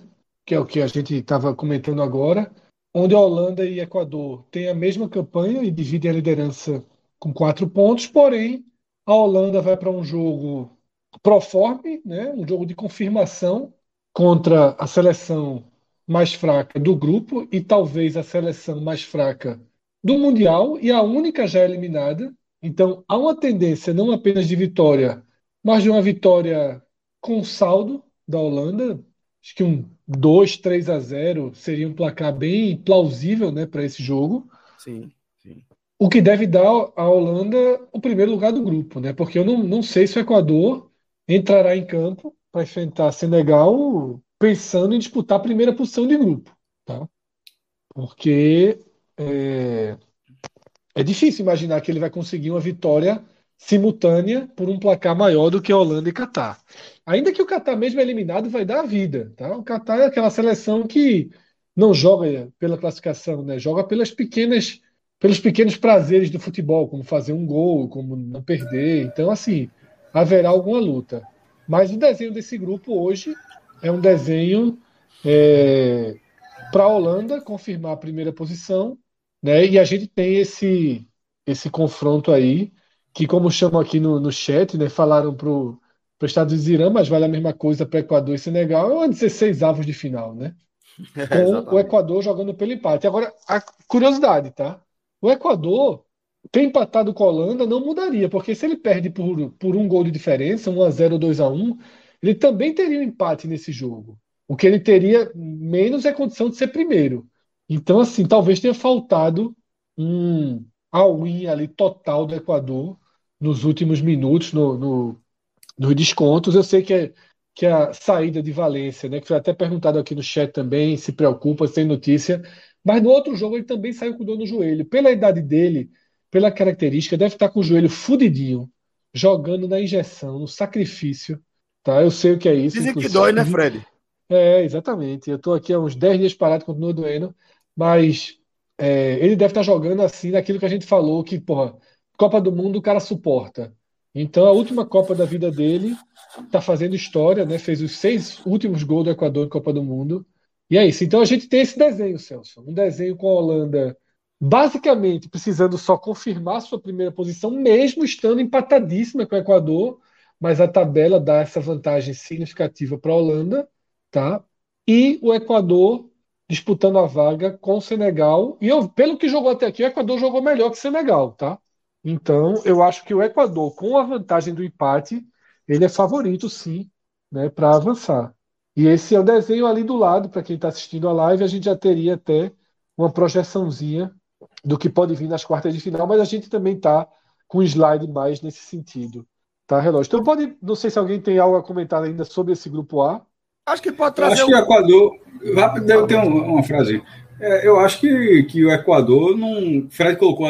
Fred, na verdade, acho que não vai ter, mas que colocou que, que o Equador não vai buscar o primeiro lugar. Acho que não, meu irmão. O, o Equador. Eu volto para aquele debate lá do, do, do Catar, que aqui a gente ficou. Até discordei de Celso, e obviamente discordou de mim do, do peso que cada um dava o jogo, que eu estava falando, ó, Equador hoje não é uma seleção que tá vendo o Catar e fala, pô, tem que fazer quatro no Catar, tem que fazer cinco. Não, eu acho que é uma seleção que tá vendo, tá ganhando o jogo, diz, porra, meu irmão, a gente vai ganhar esse jogo. Não é, não é aquele negócio de, de pensar um passo na frente, porque na tabela pode ser melhor. E nessa mesma lógica, eu não acho que o Equador vai estar, tá, pô, bicho, ó, beleza, se, a, se, de repente a Holanda não faz um 1x0 no Catar e o Equador pode fazer 2x0, é líder, mas eu tô falando uma situação normal, os caras não vão ficar esperando o jogo da Holanda para saber se é liderança não. Eu acho que a, a questão do Equador é assim, meu irmão, se a gente não perder hoje, a gente passa de fase. O que é, e, e passar de fase para o Equador é algo gigante. Então, eu não acho que o Equador vai, em nenhum momento, pensar assim, ó, tá, tá segurando o empate, mas ao mesmo tempo, ó, seu bicho, ó, tá empatando lá. A Holanda não fez um gol no Catar. Se a gente fizer um gol aqui, a gente vira líder. Eu não acho que isso mudaria o jogo do Equador de forma nenhuma é, a, a, a, possibilidade de ser segundo ou primeiro, sabendo que o empate naquele momento, se ele leva um gol, obviamente ele cai, e disse, não, meu irmão, é, vamos arriscar um pouquinho, porque a gente pode ser líder. Não, eu acho que, que, o, que o Equador vê a possibilidade de classificação como algo muito grande. Assim como vitória, ainda é uma vitória na Copa do Mundo, assim como um jogador ter seis gols na Copa do Mundo, já é algo assim histórico, já, já é o recorde do país. Então, dessa forma, eu acho que, que o Equador não se ele for líder, seria uma liderança circunstancial. Acho que o Equador, o foco do Equador é 150% no, no Senegal. É, eu concordo com o Cássio. E assim, eu até diria um pouquinho mais. O Equador realmente não está pensando nem um pouco em liderança. O foco do Equador claramente é a classificação. mas essa liderança, eu não duvido que essa liderança possa acabar caindo no colo do Equador, não. Se o Equador conseguir fazer um bom jogo contra Senegal, o Catar talvez, agora sem a pressão de somos o país sede, precisamos fazer uma grande campanha, talvez o Catar, não vou dizer que vai jogar bem, não vou dizer que vai ser uma grande seleção contra a Holanda, mas talvez consiga fazer um jogo um pouquinho menos desesperado, consiga fazer um jogo um pouquinho mais equilibrado do que ele fez nesses dois primeiros. E como a Holanda até agora não convenceu nem um pouco, nem contra Senegal, nem contra o Equador, eu também não tenho muita garantia de que a Holanda vai chegar lá e vai conseguir aplicar dois, três, quatro gols, se quiser não. Basta ser um a mais do que o do Equador, né? Não, claro, claro, mas eu, eu não estou dizendo que eu acho que vai acontecer. Mas eu não duvido, não. Eu concordo com você, Vitor. Eu não duvido, não. Eu não duvidaria, não. Eu não duvidaria, não. Porque aquilo, a Holanda preguiçosa, travada, tá? E o Catar, como eu falei, pouco importa se está eliminado ou não. Para o Catar não faz a menor diferença. O Catar joga pelos pequenos prazeres do futebol, né? Então, mas assim, eu diria que é 90 a 10 aí, percentualmente a chance da Holanda, da, da Holanda ser primeiro e o Equador ser, e quem, e quem vier lá do outro lado, ser, no caso o Equador ser segundo, né? Que, que, Senegal não vai ser primeiro. Vamos para o outro grupo, então, né? Vamos para o grupo B agora. É, o grupo B tem um desenho, eu diria que até bem parecido, né? Uhum. Não tem a, a, divisão ali na, da primeira posição, mas tem um desenho muito parecido, que é, de um lado, a Inglaterra jogando para confirmar sua primeira posição, Sim. enfrentando o País de Gales, um jogo que tende a ser também de confirmação, ainda que o País de Gales não esteja eliminado, tá? Diferente do Catar, e até tem um cenário de, de, de razoável chance para o País de Gales, que é ganhar e torcer para outro jogo sem empate. Se isso acontecer, o, País de Gales consegue passar na segunda posição. Mas o desenho lógico é a Inglaterra confirmando com a vitória sua primeira posição, e aí um confronto super direto entre Irã e Estados Unidos, o Irã jogando pelo empate. E aí é o que Pedro Maranhão falou. Minha visão é essa. Eu acho que os Estados Unidos jogou mais futebol do que o Irã até aqui, mas chega para essa decisão é, inferiorizado, né? Mas, enfim, o futebol é, é isso. Mas nesse caso, apostaria. Eu, eu, disse que, eu disse que ia torcer pelo Irã, mas eu não falei o que eu achava que ia acontecer. Eu acho que os Estados Unidos tem. tem ele, dá para buscar bonito esse jogo aí. Dá, mas é pau, viu? É pau. Sem dúvida. É, no futebol e fora dele também. Mas assim, eu vou ter um pequeno momento tá, Zé Pacini tá, aqui. De olho aí na conversa. Eu vou, eu vou ter um momento Zé Pacini aqui. Eu vou dar aquele palpite que com certeza daqui a uma semana, daqui a quatro dias a gente vai estar olhando e vendo o quanto eu errei. Mas eu não duvidaria do, desse crimezinho do Irã, não. Porque assim, não, o primeiro não. jogo, o primeiro jogo claramente foi uma exceção absurda isso mas o Irã, mais uma vez, contra Gales, mostrou que é um país que. uma seleção que sabe se defender. Obviamente, contra a Inglaterra não foi isso. O jogo contra a Inglaterra, o, país o sabe também, em Pinel, mas o Irã conseguiu fazer um jogo defensivo, apesar de que, claro, o país de Gales não tem essa força ofensiva toda, não tem uma grande capacidade, mas o Irã conseguiu ali segurar bem na defesa essas tentativas de subida. E o ataque dos Estados Unidos, apesar de ser um ataque com peças de muita velocidade, tem o Serginho Deste, tem o, o Pulisic, apesar de ter essas peças de velocidade, para mim até agora o ataque dos Estados Unidos não conseguiu convencer. Ele não conseguiu mostrar ali dentro da área realmente um poder tão claro assim de, de finalização, de levar tanto perigo quanto os, os nomes desse ataque os nomes que compõem esse ataque e os adversários desse grupo levariam a, a acreditar. Então, eu acho que talvez o Irã tenha condições de segurar esse ataque dos Estados Unidos aí. Não, Boa. tem total. É, Tarcísio fez uma observação aqui, mas eu tinha explicado antes, né? Que se der empate Irã Estados Unidos e o Gales vencer, o empate não serve para o Irã. Mas aí ele vai estar tá monitorando naturalmente o que está acontecendo no outro jogo. Esse jogar pelo empate do Irã requer um certo cuidado, mas assim, o futebol de Gales é um dos futebol, é um dos, dos futebol. As atuações de quase Gales. Saiu, quase saiu. Claro, claro. Plurais que a língua portuguesa pode permitir, meu irmão. Seria... Mas aí, meu amigo, veja só. Acontece, acontece, a mente, acontece. A mente vai à frente da palavra, né? É, não, você a mente dali, ó. Não, você tá, você tá, você tá certo na, na, nessa lógica e, e todo mundo comenta, podia ser, mas assim, é engraçado É. porque eu tô rindo, inclusive, porque tô, acho que todo mundo já chegou perto de, de soltar um futebol na vida. É. Todo mundo já chegou perto de. de, de- Aí o cara dá o freio de mão é, e, pre- e vai para as atuações, né? Que é não, mais fácil. Freio, não, freio de mão e rodando volante, né? Pro carro ver se o carro vai- se o carro dá uma. Aí as atuações são atuações apagadíssimas, né? É, viveu ali de 10, 15 minutos de um futebol contra os Estados Unidos. Repito, preocupa isso, né? Os Estados Unidos nos dois jogos jogou 70 minutos. né? Os Estados Unidos foi 20, 25 minutos ao Deus dará nas duas partidas. Só que, ao contrário do País de Gales, que estava perdendo e foi para tudo ou nada, a Inglaterra jogou ali com o regulamento embaixo do braço. E não tá Sem errado, né. Fred? Não tá errado, não tá errado. Sem vergonha, sem medo de, de, de, de, de jogar feio. A Inglaterra jogou com o regulamento embaixo do braço, aceitou uma, uma, uma, uma- aquele 0 a 0 ali, projetando a definição da maldade. Tá certo.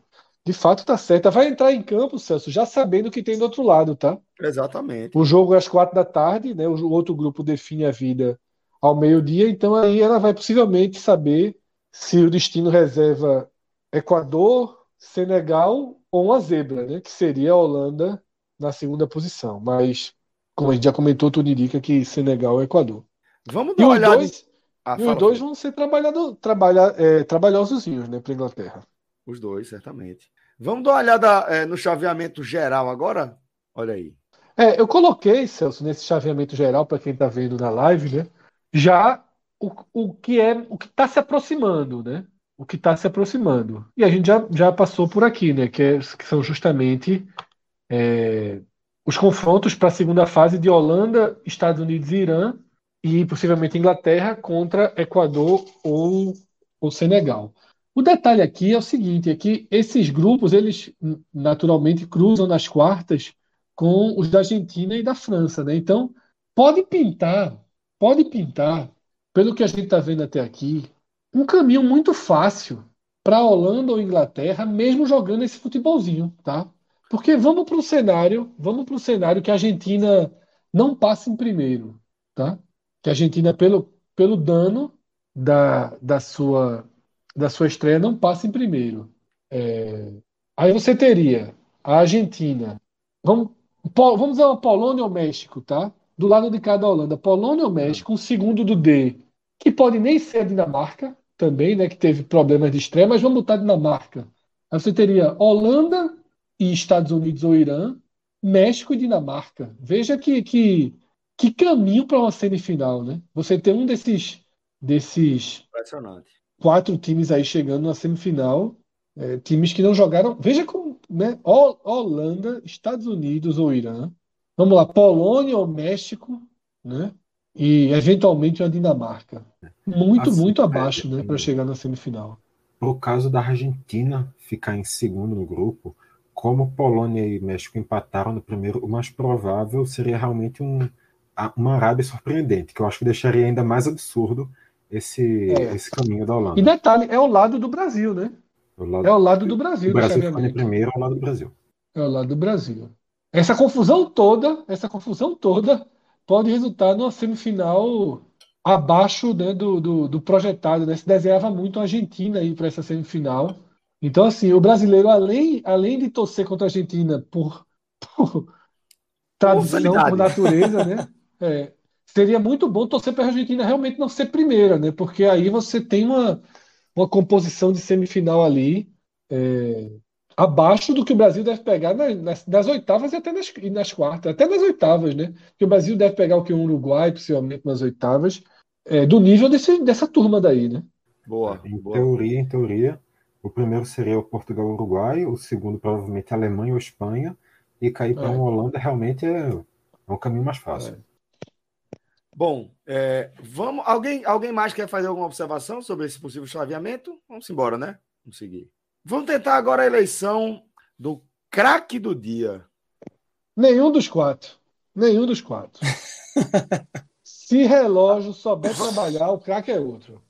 Fred. relógio, Tá agora temos, Agora! agora temos o craque do dia. Pô, eu tava rindo, é que teve uma hora que eu tava rindo no mudo quando eu li, eu li esse negócio agora de noite. Eu, eu tava rindo no mudo. É o seguinte. dessa- isso aí. O craque do dia, do sexto dia do Mundial, é Pulisic, não é Valência. Esqueça isso. Esqueça isso. Esses caras estavam tentando chegar ao nível do verdadeiro craque do dia e fracassaram miseravelmente. Porque o craque do dia é o nosso patrão, Fred. Rodrigo Rodrigo Carvalho. Carvalho. Tá vendo aí? Agora sim, faltou consultar Muitas né? coisas, muitas coisas nesse texto aí que precisariam passar pela minha empresa, né? Calma, calma. An- antes de mais nada, certo? Uma fazer Bíblia no. Stories, é? Ah, Peraí, peraí, presta atenção, questão de ordem aqui. Vamos fazer a seguinte ponderação, tá? O que estamos tratando aqui é um pedido de casamento. Pedido de casamento. Carvalho. Já Pediu. aceito, né? É, é assim, eu não vou nem falar, não vou entrar muito na história, que... mas eu vou só dizer o seguinte: é muito tempo de enrolada aí, viu?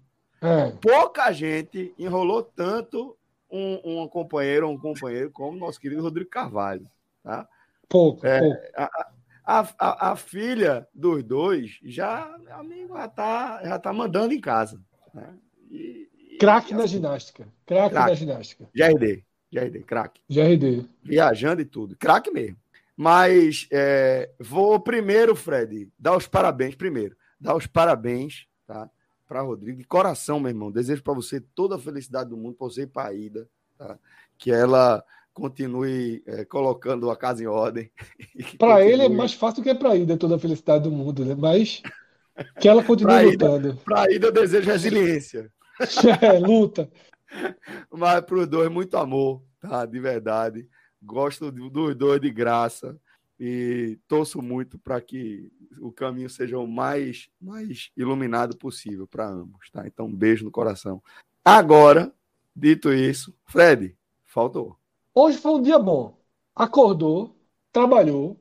Veja só, esse trabalhei, eu não tu, tu viu alguma coisa? Nada. Nada. Nada. E, Enrolou e aí eu vou explicar o seguinte: só. trabalhar, o que é trabalhar? Trabalhar pode ser o que todo mundo faz quase todo dia, cinco dias por semana, tá? seis dias por semana, às vezes. Tá, acorda, vai fazer um negócio, o que para ganhar dinheiro. Tem o trabalhar também, que é assim: ó, e essa feijoada? Trabalhei, boa demais, sabe? Isso é um trabalhar também. Porra, e É. esse, esse futebol aí? Eu já trabalhei muito. A turma fala feijoada, conceito- o cara trabalha, Celso, na entrada e na saída trabalha feijoada, por, por É. exemplo. Né, pronto, é isso. Então, é, isso posto, diz que trabalhou, mas o primeiro conceito de trabalhou, eu não vi, Fred. Eu não sei se eu ignorei. Se trabalhou, gols. trabalhou muito pouco. Muito pouco. Foi, né? Ainda bem. Ainda É. bem. Ei, ei, parou, Agora. parou, parou, parou. Ei, ei, ei, parou, eu parou, vi, eu vi, eu vi. Ele é um monstro, ele é um monstro. Ele meteu um freio na turma aí. parou. Ainda, parabéns. Você vê. Não, mas aí, antes de continuar, detalhe importante: Rodrigo hoje, em clima de romance, não tem, não tem Batman, não tem insurgente. Ou seja, a família Cose não está no chat, o que prova que a família Cose é Rodrigo. Só para deixar claro. Foi, foi um bom raciocínio, Fred. Parabéns. Agora, Celso, eu Eu queria só que você lesse rápido aí a mensagem. Tá, lesse, lesse. Eu não vou poder, eu não vou poder falar, né? Mas que você leia a Hoje foi um mensagem. dia bom. Acordei, trabalhei, comi e pedi a minha namorada em casamento. Aí. Complicado, né? Mas não precisava dizer a todo mundo. É, pô, não precisava. E assim, enfim, podia ser antes ou depois. a Mas ordem esse é. Rodrigo, esse é Rodrigo, esse é Tá Rodrigo. certo, tá certo. Rodrigo, parabéns pela coragem, inclusive, tá? É, acho importante as pessoas tratarem essas coisas de forma franca, aberta, às vezes nem tanto, mas é, de coração desejar aí tudo de bom para vocês. velho. Vocês são fera demais. Craque do dia, craque do dia, craque do dia. Craque do dia. Craque do dia, Rodrigo Carvalho. E aí vocês sabem como foi, né? Sabe como foi? Tá vendo aí? o- Foi- o, o- Pela o Porto foto foi andar de, foi andar de barquinho, né? Foi, catamarã. Quem trabalhou foi, o- Catamarã. foi, o- foi o cara do catamarã, não foi ele não, né? Porra, Fred, caralho. Cadê o Sputnik? Um abraço, Sputnik. Parabéns. Chega meu. não, chega não, ele tá distraído. Ah, tá escolhido o craque do dia, né? Tá Eu escolhido, tá voto- escolhido, tá escolhido. Eu voto que o álbum seja esse. Pro álbum, pra mim. Pro álbum, pro álbum, pro álbum, pro álbum, pro álbum. Tá escolhido. E o pior é o Thiago Lopes. Buscou, buscou. Tem contrato, viu, cara? Tem contrato. É, tá todo mundo Tem. saindo e ele tá aí. Oxe, tem- Veja só. Ainda não está no último ano de contrato dele. Para que isso aconteça, tem que passar dezembro. É foda.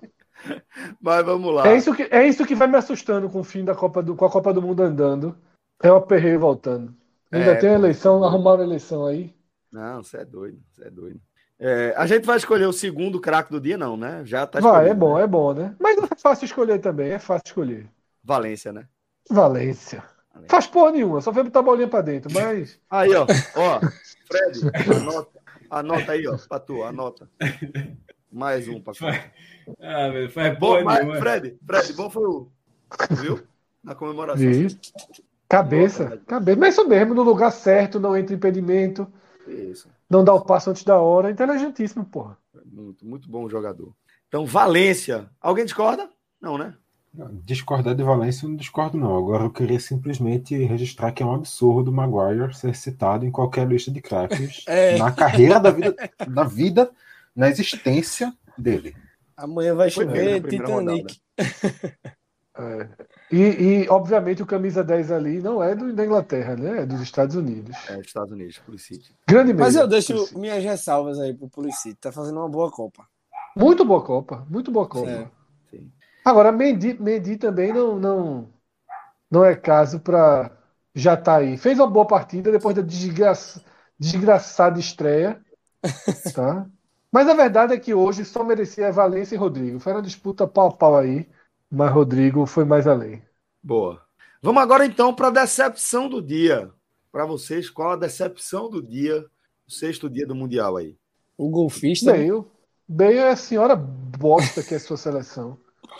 Pensa o time que joga nada, pô. Impressionante, porra. Enganou a turma, não foi, Fred? Ou não? Não, não, não. Esse não enganou, não. É só canta hino, acha bonito cantar o hino, não sei o quê, bababá. É a islandezinha. A foto, né? Cada um numa posição diferente É. toda vez. Não, isso é, eu estou- meu irmão, vê só, pensa o timezinho. Que eu agora torço pra apanhar. Enjoei dessas, dessas conversa bosta de, de Pai de Gales e Islândia. Vocês concordam? Gert Bale, decepção do dia? Não tem nem, nem pra discordar, pô. Chama o cara de É. bosta. De, de não sei o quê. Gastou. ga- Gastou xingamento aí, pô, dizer que teve. É. O, o balaio de Bale já tem umas duas, três temporadas aí, aí. Vai sobrar até para mim, né, maestro? Oxe, deixa aí, volta aí pior. Pronto. Agora a expulsão bizarra do goleiro também, né? Vale ressaltar. Foi. Total, total. Desgol. Os goleiros não começaram muito bem essa Copa do Mundo, não. Tá tendo, Não. tá tendo, tá tendo muita merdinha de goleiro nessa Copa. Inclusive do próprio Mendy, recém-citado aqui como um dos. Não, foi muito mal, foi muito mal contra a Holanda. Não, foi mal. Sim, sim. E o de Tanto que Portugal mesmo. tava aqui também na de- lista O de, dos- o de Portugal está empregado, porque ainda está empregado, porque o jogador de. Tu viu que, que passaram o diálogo dele de, de Cristiano Ronaldo pra ele, fizeram a leitura labial, né? Qual foi? Cristiano Qual foi? Ronaldo, Cristiano Ronaldo A Vera, é pra a rir, Vera é piada. A Vera é A piada. Vera, Vera, Vera. É pra rir, porra. E o goleiro cabisbaixo, né? Putinho. Ele é pra rir, porra. Na bola não entrou. Foi gol, não foi gol. Ah, não, mas foi perto e tal. Foi perto. Ele, porra, mas não, não entrou, velho. Então, assim. E, pô, passou. Vi- Virou um fato pra, pra rir, né? Que- esse jogador de internet- Fique certo. E se tivesse entrado, eu não tava falando contigo, porra. Eu tava falando contigo porque não entrou, E é, porque, e é porque, segundo a turma da Europa, tá uma crise mundial, né? Depois dessa entrevista. No Manchester, em Portugal, todo mundo tá com raiva, todo mundo odeia o homem e tá tudo aí. Ele organizando todo mundo direitinho. Hum, é- Se ele jogar no Flamengo, tu vira Flamengo. Não, é. O quê? Eu? É. Primeiro só que- de, veja. Só de horário, só de horário, o Pedro já tá rico, meu amigo. Advogado de Veja. série série. Primeiro, Advogado que é mais porra. fácil, eu postei no Twitter, é mais fácil ele se aposentar ou eu virar uma geladeira do que ele vir jogar no Brasil. Eu acho isso Puta muito que- Agora vê só, improvável. Deveria agora ter vê só, avisado, veja só, veja acho só. muito improvável. deveria ter Veja avisado que eu só. ficar aqui no escuto agora. Tu Eu É. acabou acho muito improvável. um print É, pro resto da minha agora, vida. quando, Pronto, quando eu botar o Alatim esse cara você. acabou de colocar a gente. É. Esse cara acabou de colocar a gente agora num vídeo que vai rodar o resto da Não, vida. acho vai, muito exatamente. improvável. Mas eu vou dizer logo Não, a você, você- quando a gente botar uma não, latinha na sua mão. Improvável é tu virar uma geladeira, porra. Tu- Dê um jeito de gelar essa latinha. Dê um jeito de gelar essa latinha. Veja só, quando eu botar uma latinha na sua mão, você em duas horas tem que me dar ela gelada. Veja, Porque se acontecer, meu irmão, você Tá quer com ver a cara de geladeira. Flá. dependendo Tá da cara Copa do de Mundo. Flá. Não, vai nada. Que Copa do Mundo? Vai O só vai andar em campo. Passa Dependendo trás, da pênalti. Copa, abre um mercadozinho. E outra, ele tem o Qual é o esporte mercadozinho? pra ir. Ele tem Ásia pra ir também. Major League Soccer ele vai fazer o quê no Flamengo? Ganhar real. Que real, vem nada. Jogar no. Maracanã com 70 mil pessoas. É, pô. É só, é só você ver, é só você ver o histórico de carreira do atleta. Ele não é pinga-pinga, não. Mas acabou, veja né, só, jovem? Eu, eu tô tranquilo. Não, eu- eu- sim. Veja só, eu- veja só, eu sei que eu não vou virar uma geladeira Eu tô jamais. tranquilaço. Eu, Não, tô eu também tô. Eu- Eu só tô. Eu viro um micro-ondas, uma geladeira, um Eu fogão. possibilidade. Eu não considero a possibilidade irrisória. E agora eu estou a partir Ele não, disso, ele não vindo eu pra vou Ponte Preta ou por Vitória, eu tô tranquilo. desse pro resto da minha vida. Escolhe até a marca Ô, Celso, da geladeira. Eu acho que Cássio não dá mais dois meses pra só trabalhar aqui só em áudio, não. vice. Não, Ele, ele tem muito medo, porra. isso aqui, isso aqui é ficar aqui. É. É, Sim, Cássio- ah, Olha o mal de casa virar meme. Fred, É. não, veja só. Veja só. Se o Cristiano Ronaldo jogar no Flamengo, fique certo que esse trecho, esse corte aqui vai virar uma piada de. É mais fácil muito o tempo. Messi um dia, por ser a gente Porra! por meu, aqui, é muito mais fácil para pintar no Brasil do que o. Cristiano Ronaldo, pô. Fala aí. Pronto. Europeu que vem bater aqui é só o cara sem mercado, pô. Não é não, é.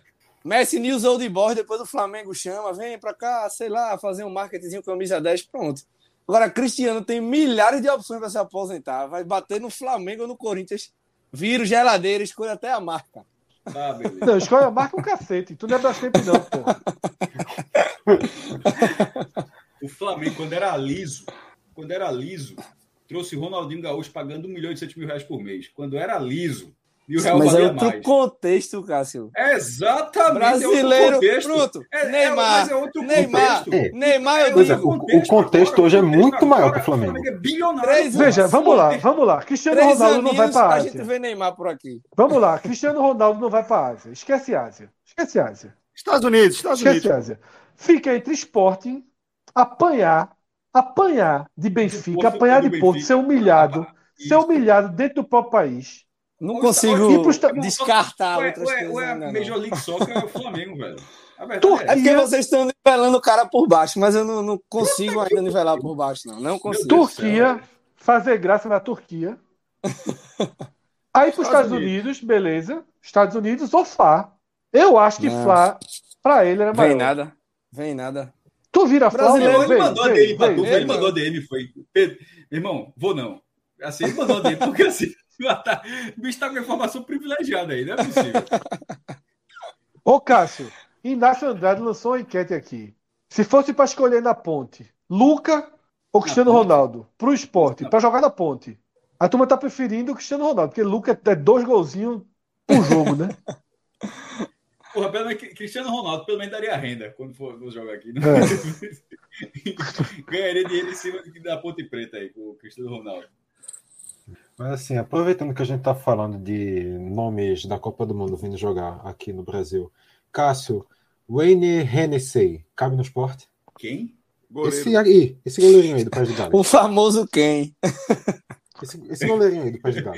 Eu Cara. perguntei quem? A Vera, viu? Não foi quem, piada de quem, assim. Eu perguntei quem, assim, sem saber de quem se tratava. Não, eu, eu só. só sei o nome porque eu li aqui. O goleiro do Catar não queria, não.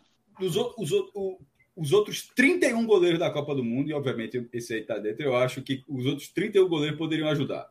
O, o do Catar, o, o, o do, o, do, o do Catar, ele tá em tempo de fazer outra coisa ainda. É, mas os outros 30 goleiros ajudariam. E eu, e eu tô incluindo o Navas, que levou 7. Navas, detalhe, Navas ajudaria muito. Eu gostei, Fred, já que tá aqui. Eu gostei desse 7x0, porque já ficou mais barato. Navas agora tá mais barato. Ficou, ficou, ficou. Dá para buscar. Inclusive, Não, a- falando. a- a- o dá para buscar, é, eu vou pro segundo ponto, já que tu não tá no programa. Não dá para buscar, porque na hora que veio quando o Vitor falou, Navas é banco de Donnarumma. Aí eu disse, peraí, a gente tá conversando sobre a possibilidade do esporte contratar o goleiro que hoje é reserva de Donnarumma. Ei, ei, mas é um Porra. banco, mas é um banco que, que, que vai, vai afundar. Vocês viram quem Vai Florentino afundar. queria lá no Esporte Luquinho? Luciano, Luciano. Luciano, Luciano. Luciano ganha essa porra, ele, ele banca. Meu amigo Florentino queria Saulo no Esporte Luquinho. Minha Nossa Senhora. É um, um- Eu vi. Uma montagem de elenco. Florentino gosta do esporte. Isso- É, é, é uma montagem de elenco. Florentino é esporte. Ele tá onde, bicho? No Esporte Luquenho. né?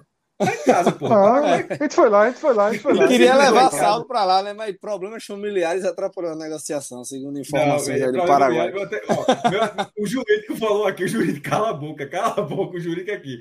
O jurídico falou aqui, o jurídico falou, cala a boca.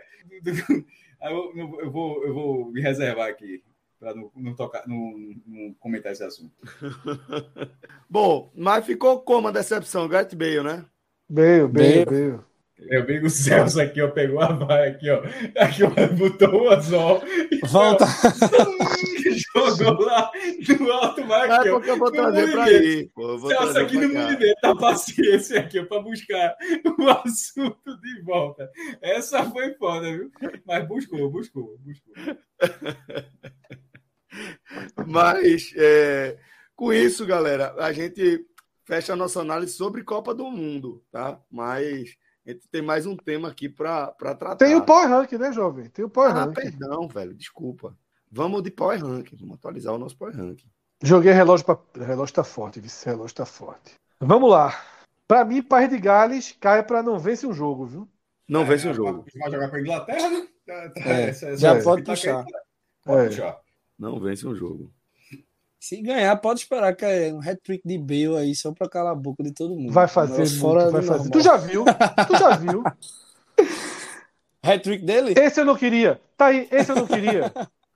Esse eu não queria. Quem? Michael Bale. Que fala inglês aí, né? Não, É, hoje em não, dia, que não. não Hoje queria. em dia, Ju... Não, juro que não queria. Não, tô dizendo pra jogar Série B ano que vem, na honestidade. Eu não queria, não. Tá- Gareth Bale. Queria, não. Faz nada, Ajudaria pra preguiçoso caralho. pra de cacete. Faz Fred, ajudaria porra Fred. nenhuma. preferia Marcos pra Aurélio pô, e Marcelinho isso. Não, não, Paraíba não, de não, mãos não, não, não. dadas Cássio, Cássio. Para com isso, pô. Cássio. Para com isso, Fred. Fred, Fred, Fred. Não, eu tô, tô- eu sou teu amigo, pô. Tô te preservando. Fala, fala isso, não. Fala, Queria, não queria, dele. porra. Não queria. Tem campo de não- golfe aqui em Recife? Se não tiver, Tem, não Caxangá. Tem, golfe Caxangá. clube, porra. Tu acha que é fazer o quê? Lá, pescar.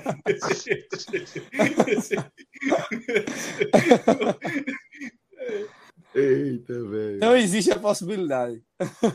Mas Não País de existe não, Gales. vai- jogar golfe, porra. Amanhã tá nas páginas do esporte. Pedro Maranhão diz que Bale procura casa em Recife, já achou local para jogar, existe a possibilidade. E vai morar na Várzea, perto É. do Caxangá. Perto do Caxangá, pra gente ficar mais perto. Bora. Tem, No tem um prédio Mora do. B ali atrás. Tem um Mora do B, porra, atrás do Caxangá, Tem não tem não? grande, porra, Fred. Tem, aí. Tem Moura do B em absolutamente todos os lugares, porra, se dizer assim. Não, a- veja só, não, jovem, veja só. Na frente, não vamos aprofundar. tem, tem. Eu sei que tem, mas não vamos aprofundar esse debate, não. Mas não tem, não. Em todos os lugares, né? É, tem não. Você, é, beleza, não tem no sol. Não tem. Vamos seguir. É, Deixa eu abrir aqui só um pouco. Pronto. Vamos lá. Então, País de Gales, a gente colocou e não vence o jogo. Irã. Tá no sonho? Irã, sonho. Classificar é um sonho, classificar é um sonho. Vai ficar um sonho. Sei se não já tá merecendo vender carro, não. Rapaz, Sei se não já tá merecendo vender carro, não. é. Veja só, o Irã vai jogar pelo empate com os Estados Unidos. Classificar não é um sonho, não. É o quê, porra? Assim, é, é, é o Não, roteiro turma- do jogo. O, o negócio é jogar pra pelo cima, empate, não é jogar pra classificar é baixo, sonho. não, Cássio. É. É jogar pra cima, vai jogar pelo empate. Ah, de vender caro? Não. Vender caro. Não, ainda não, ainda não. Ah, Ainda não. Acho que, Ganhar País menos, de Gales não eu, muda eu de volto classificar um sonho. Um sonho que pode ser realizado, naturalmente. É, um sonho real. Um sonho real. O Equador confirmou que vende caro, Senegal. Não, pô, não vou falar dos outros, não. Outros- Ah, porque o Equador já estava ali, na verdade, né? A gente tá É, reposicionando. vende tá caro. aí. Tá reposicionando, né? Tá todo mundo aí. Eu acho que o único que reposiciona é Gales mesmo. Inglaterra e Holanda não, não, não merece também cair, né? De... A Holanda não sei, viu? A Holanda, a Holanda acho que vale, vale um, um, um vale um vende caro, viu? Porque senão é. não vai mudar nada, pô. Não vai mudar nada. Eu acho É, futebol mas é tá- porque acabou de mostrar aquela tabela, uma tabela tão permissiva para a Holanda. Mas o time, veja só, duas rodadas sem jogar nada. É. Deixa vender caro. E aquela, duas rodadas sem jogar nada contra duas seleções que não tinham uma expectativa tão alta assim. Bota, vende caro. Vende caro. Não fez, não. pô, pô. Vende caro. Pronto. Essa Espanha aí, essa Espanha aí, eu não vou. Foi, foi voto, porra. Eu acho absurdo essa Espanha tá aí, mas enfim. É um bom time. Vou ter que- Eu colocaria vou pra participar- cima também. Eu também, mas não pode mexer, não. Só pode mexer no dia que joga. Pra final ou rebaixar? Entendendo. final, pra final. Pra final. Ah, tá, tá. Pensei que tu queria rebaixar. Mas só pode mexer no dia que joga. Regra é regra. Ok. Não pode desfazer o trabalho da turma, não. Verdade. Ok. né? Pacini hoje cagou na cabeça, né? Quem? Pacini. Ficou puto, pô. Ficou Tá no after com o Felipe. Tá no after com o Felipe ainda. Aí. Relógio tem uma curiosidadezinha pra jogar no- na tela aí. Joga aí, relógio. Tu que manda aqui, relógio. Aí, ó. Porra, isso é bom.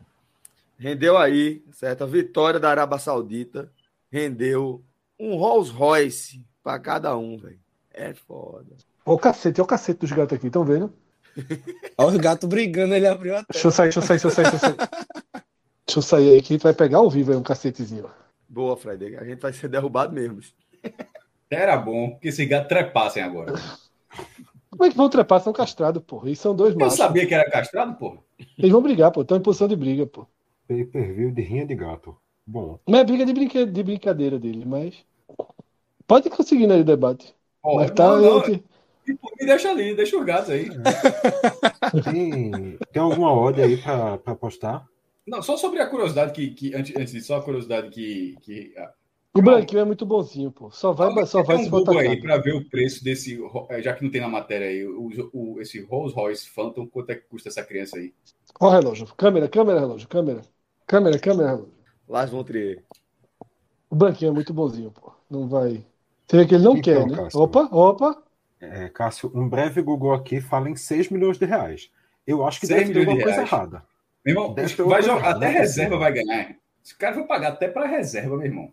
O cara tá tão Tá. liso, velho. Mas veja só, 26 jogadores, o- Mas, 6, 60, esqueça. 120, 6 vezes 6, 36, 156 milhões de reais. Eu tô, eu, se, eu não tiver feito, se eu não tiver viajado aqui na, na, na conta aqui de cabeça, 156 milhões pela vitória, meu irmão. Caro, viu? É muito barril de petróleo, viu? É muito barril de petróleo. Dividido por, caras, pela cara. cotação de 5, 50 milhões de dólares. Tipo, o cara gastou vai, pre- cinco, o bicho, 50 milhões de dólares de bicho. É, irmão. É foda mesmo. É E bicho. por um jogo, né? Não é Nem pela classificação. Pelo jogo. É, não, é, se jogo ganhar, aí. meu irmão, veja só. Filme. Ganhar mais Caralho. uma, vem o posto pra abastecer eternamente. É, cada um ganha um posto. Aí, foi boa, foi boa. Tu queria o quê? Tu queria um Rolls Royce Phantom ou um posto de gasolina pro resto da vida? Um posto. Um posto. Um posto. Ali na postozinho. Domingos Ferreira tava bom. Não precisava ser muito longe, não. Na H-Menor também rende. Eu É queria- bom, bom, bom posto. Eu ia, eu ia nesse Na Royce. não tem posto, porra. Na Agamenon não tem posto. É. Assim, por, por, por Tem um lá perto do Tacaruna, já, já no final, quase É, mas já. aquele ali tá cansado. Ainda existe aquela É, porra. existe. Tem uns dois pra mim, Cansado né? pra caralho É. aquele posto. cara. Assim, O do eu- lado eu lá acabou. Rolls né? Do lado, tinha um vindo, outro voltando. Do lado direito acabou. Só Foi, acabou. Direito morreu. Eu ia nos Rolls, no Rolls Royce. Eu 6 acho que milhões é. de reais dá pra vender e. Eu acho que é no, eu acho que é no carro, vendia, botar lá no, no CDB e ia dormir. Bem demais. Olha, maestro. Chegou a mensagem aqui já, viu, Cássio? Abre aspas. Era tão bom que esses gatos trepassem. Zirpoli Policácio já tá rodando aí, viu? Olha aí, ó. Eita porra! Ah, é a manopla do infinito. E aí, bota a mão aí. Não, é de Lego, porra. Ah, Caralho, mas não tinha reparado Lego, não, bicho. top. Tu montou? Montei agora, durante o programa. E, e, porra, é, é um respeito a gente, é retardo, Celso. Desenha, monta quebra-cabeça. Boa, mas prestei atenção em tudo, porra. Tá aqui debatendo com vocês. Na moral. Não podemos dizer o mesmo durante aquela fase de- do álbum da Copa. Eu tô ligado, exatamente. Enquanto eu tava falando, vocês estão cagando pra mim. E eu prestava atenção. Eu, veja só, eu não quero nem voltar naquele assunto tal, mas já que tava valendo, eu tava, tava valendo, tava valendo. Eu prestava, eu, eu prestava atenção. Obrigado. Fre, Fred, Pelo visto, não, né? prestei, prestei, prestei, Fred prestei alguma. atualizava todas as séries. que ele tinha aí. Aí vamos lá. É, agora, agora vamos falar de aperreio. Antes de a gente fechar. Fazer, fazer as apostas logo pra amanhã. Ah, então bora. Bora. tu, fica aí, tu fica aí montando Lego, porra. Qual é o perreio? A perreio o quê? Futebol do, do Nordeste? Qual é o perreio? Tem futebol do Recife. As eleições Eleição. mais animadas do Brasil. Ah, meu Deus do céu. É. Quero é aviator. Vamos lá. Quero é aviatorzinho. Ó, Emerson Casal tá dizendo que a notícia do Rolls Royce é falsa, viu? Relógio fake news aí. Ah,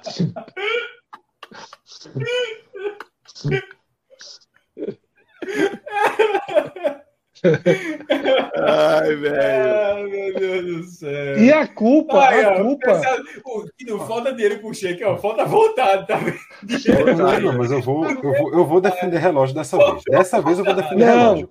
A culpa Porque veio de Léo. Foi Léo que postou no grupo. Aí alguém passou para relógio, eu não sei quem foi. Meu Deus do céu. Então, defender só Léo, porque veja, se a notícia for falsa, o Terra caiu, pequenas empresas, grandes negócios caiu, Yahoo caiu, quatro rodas caiu, o jogo do Nos anos caiu, 90, o Fred, tempo quantos de negócios Muita desse aí já gente caiu numa matéria dessa? Muita gente Demais, demais, demais, demais, pô. Pelo amor Deve de ter Deus. saído muita, matéria, muita notinha de coluna aí, Mandrake da vida. Muito. Ai, que resenha. Mas vamos lá, estamos aí com o Bet Nacional aberto, o Bet dos brasileiros. Lembrando que o nosso código lá é podcast45. Ganhamos alguma coisa hoje? Ganhamos alguma coisa hoje? Acho que... Vê aí as apostas. Eu acho que não, viu? Não. Ó, Ganhamos o. Senegal, ganhamos o Senegal, que a gente botou pesado o Senegal, o duzentinho. Foi. A que Ganhamos tinha que ganhar, ganhou. A que tinha que ganhar, ganhou. Fomos bem. É. A, a que É, tinha que na- mesmo era da virada do, da Coreia do Sul sobre o Uruguai, que ali era 700 reais voltando. Ali Aí era vocês estão brincando, porra. Vocês estão brincando. Fomos bem, fomos bem, Fred. Vamos bem. O importante é isso, aí ganhar acerta. É. é Vamos igual lá a agora. primeira que, é igual a primeira que tira do aviãozinho, pô. A segunda Amanhã- luta, a primeira é garantia. Exatamente, exatamente. Amanhã, a partir das 7, Tunísia e Austrália. Tunísia pagando 2,11, Austrália pagando 3,59. Confio em ninguém, meu irmão. Se eu botar dinheiro em Tunísia ou Austrália, o cara é maluco. 10 horas. 0x0, 0x0. Puta Polônia, que pariu. Isso pode dar qualquer coisa, porra. qualquer coisa. Pode dar qualquer coisa. Pode dar qualquer coisa, porra. Porra dessa é é uma moeda pra cima do caralho. Inclusive 0x0 ou Não, 4x0. 0x0, 0x0, eu apostaria nisso, inclusive. Isso. Porque cá entre nós, Eu, eu já sou o contrário. Pra mim, a aposta desse jogo é ambos marcam. a barra é muito pequenininha Bota aí, dois, cara. bota aí ambos marcam. O jogo que eu acho que é 0x0 é Polônia e Arábia. Tunísia e Austrália acho que tem gol, sim. Tá chato amanhã de aposta, viu? Ó, aqui, ó. Ó, Atos. Ratos. Ele mandou, a gente faz. A gente ainda bota 10, mais, mais 10 Ele com tá que ele vai Austrália, cobrar Arábia- dessa vez. Vai mandar Ah, o Pix. Não sei, ele só vai nas Ele perdeu a outra, pô. Ele perdeu a outra. Foi. Tá devendo a gente. É. Mas tá falando aí. Atos.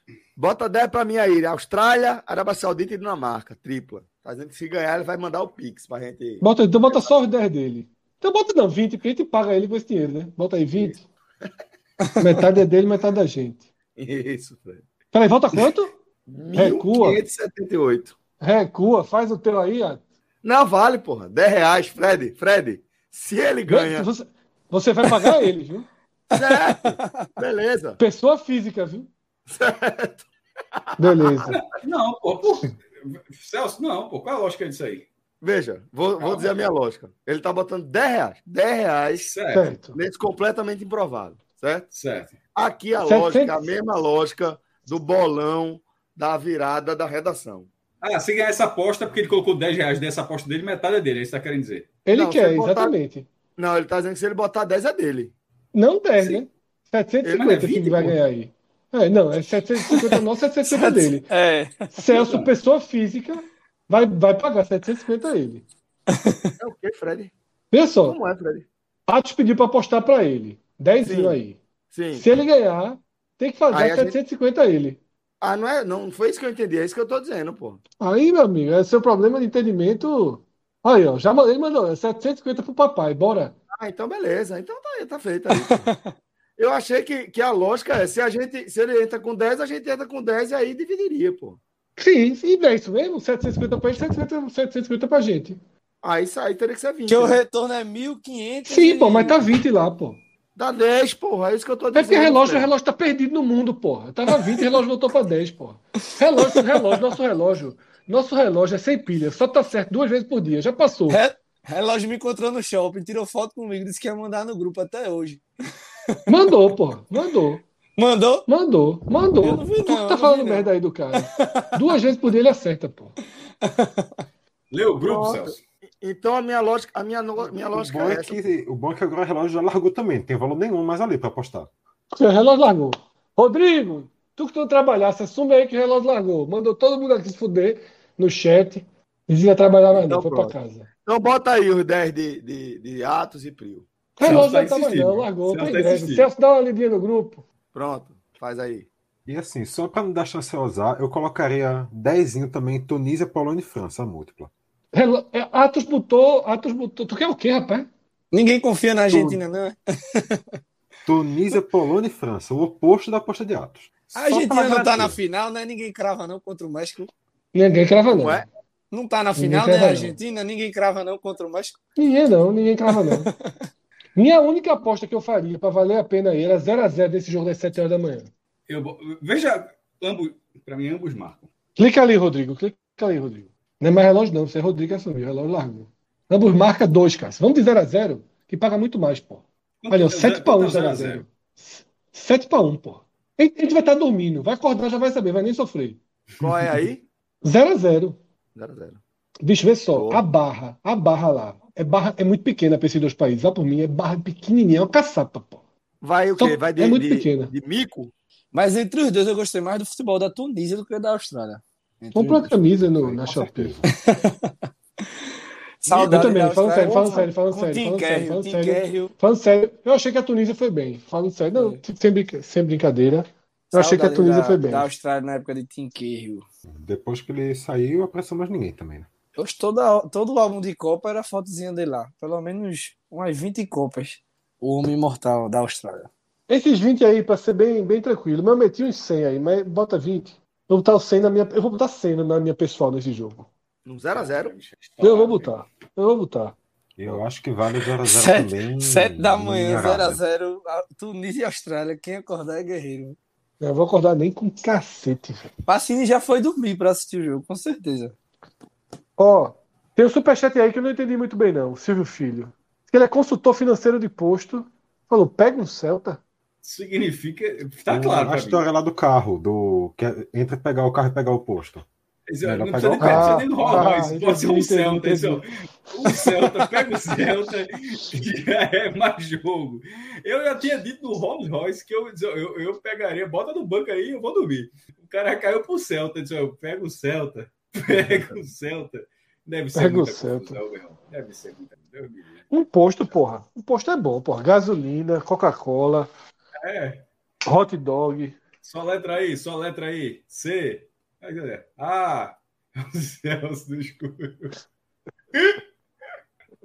C-A. R. É a luta da turma. É, é difícil, é trabalho posto, porra. K. T. K. Qual foi a última letra? T tatu. K.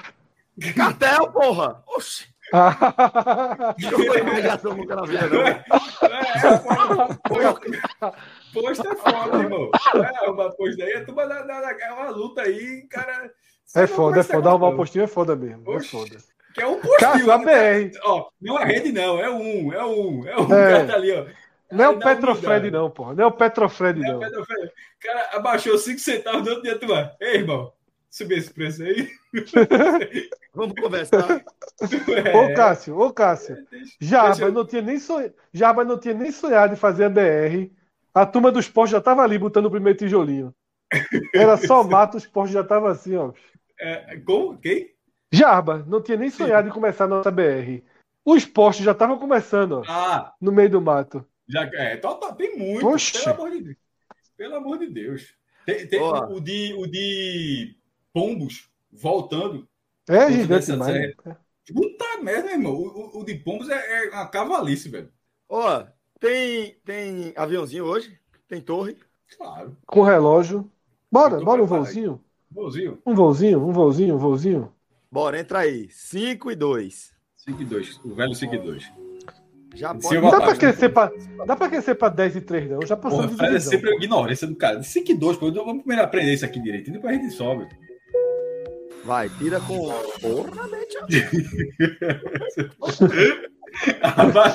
Abateu na pista. Esse foi pro rabo. Esse foi irmão, pro rabo. Tá Esse foi aquele Latam. Na pista.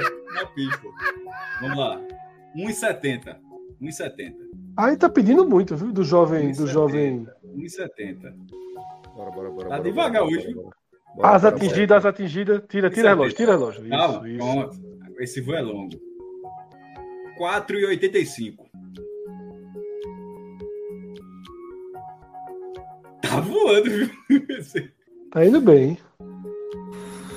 Oh, Pena, pena, pena, pena. mas se pagou, viu? O, o primeiro voo Pagou, pagou, pagou. O que importa é a primeira vitória. Relógio 1h30. Eu não sou de correr risco, não. Queria botar 100 conta agora no negócio. No 0x0. No 0x0. Aí deixa render bem, deixa voar. Não, eu não sou de correr risco. Deixa voar. Não, mas o primeiro eu já tirei, porra. Eu tô trabalhando no lucro aí, Sim, porra. pô, mas tu comentou do meu risco do segundo voo, não do primeiro. Não, caiu, caiu. Não, não, não. Eu elogiei sua, sua estratégia. Salvou a primeira. A minha, né? É. Um ponto Tá com o cara que não chega no curado ali, viu? Vou Escapou. Já, disse a tu, disse a tu. Derrubou as três telhas ali no é Ei, velho, pare. pô. Bora, relógio. Eu e tu, tu e eu. Diga o número, irmão. Pra ajudar. É no silêncio, é? É difícil. É difícil. Calma. Alvinho vai render. A torre. A, a, a torre desesperada pela informação que não chega. Tá Bora, certo? tá, tu tá, tá, vai ficar até amanhã observa- observando o voo, é porra. Não, é, é confuso avião, agora, é avião de Elon Musk, é automático, meu irmão. É automático, não tem piloto, não. Tá bom, relógio, largamos. Não, não, Bora. não, havia. Não, não, é a torre, a torre sempre joga, pô. Tamo dentro, tamo dentro, tamo dentro aí, ó. Ah, sou eu, sou eu, sou É eu. a Vai. torre. É, é a torre, é a torre, é a torre, é a torre, é a torre, Vai, relógio. relógio, vai, relógio. Relógio, tu não é assim, relógio. Isso. Se diverte, garoto. A torre recuperando o estrago de. Pedro. Aí, né? É. Foi um tifó de essa. da porra. viu?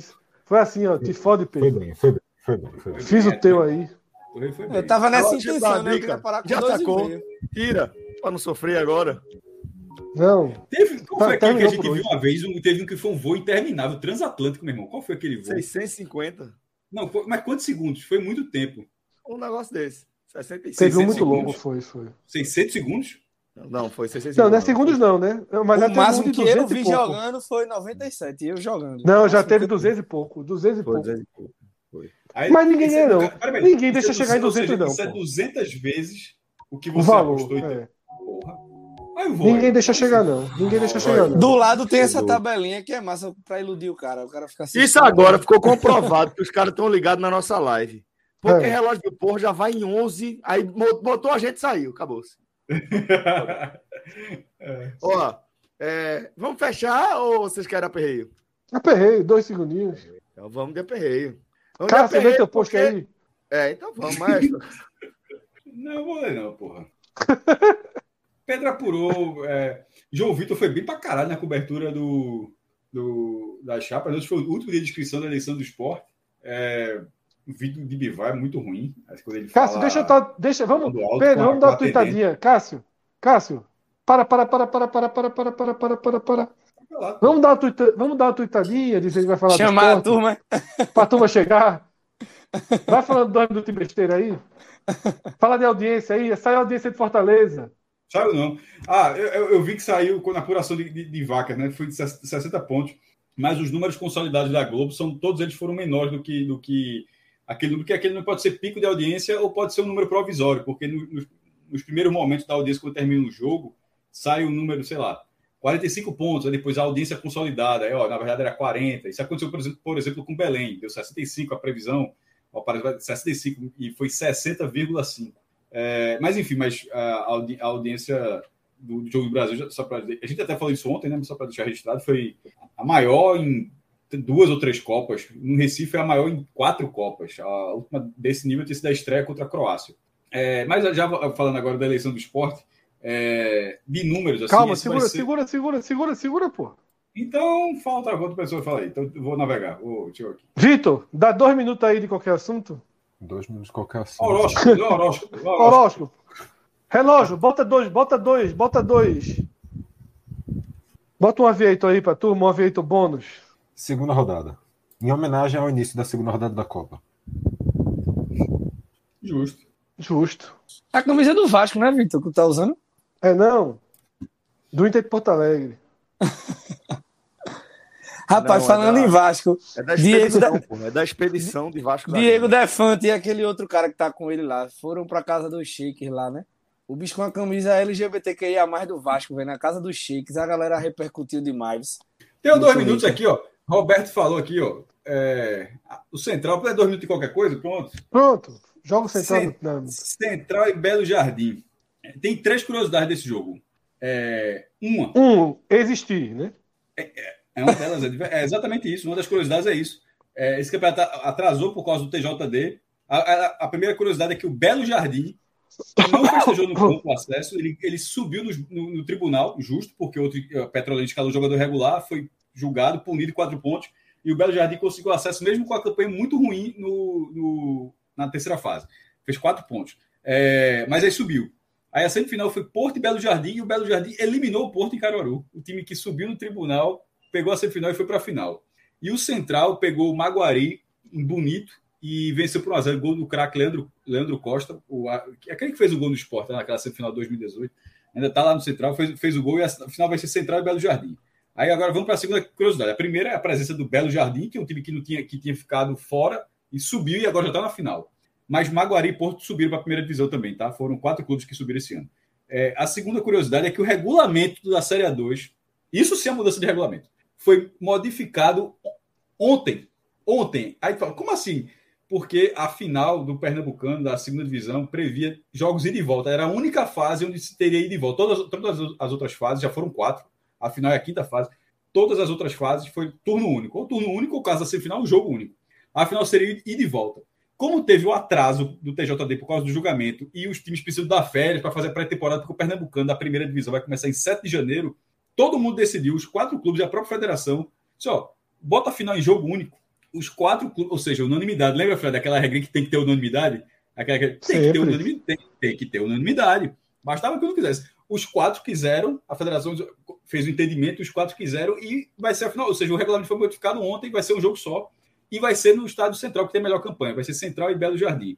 Aí agora, a terceira curiosidade. É... Vai ter premiação. O Fred falou que é um jogo que ninguém sabe. É, beleza, ninguém sabe. O jogo vai começar três da tarde domingo, uma hora antes de Espanha e Alemanha.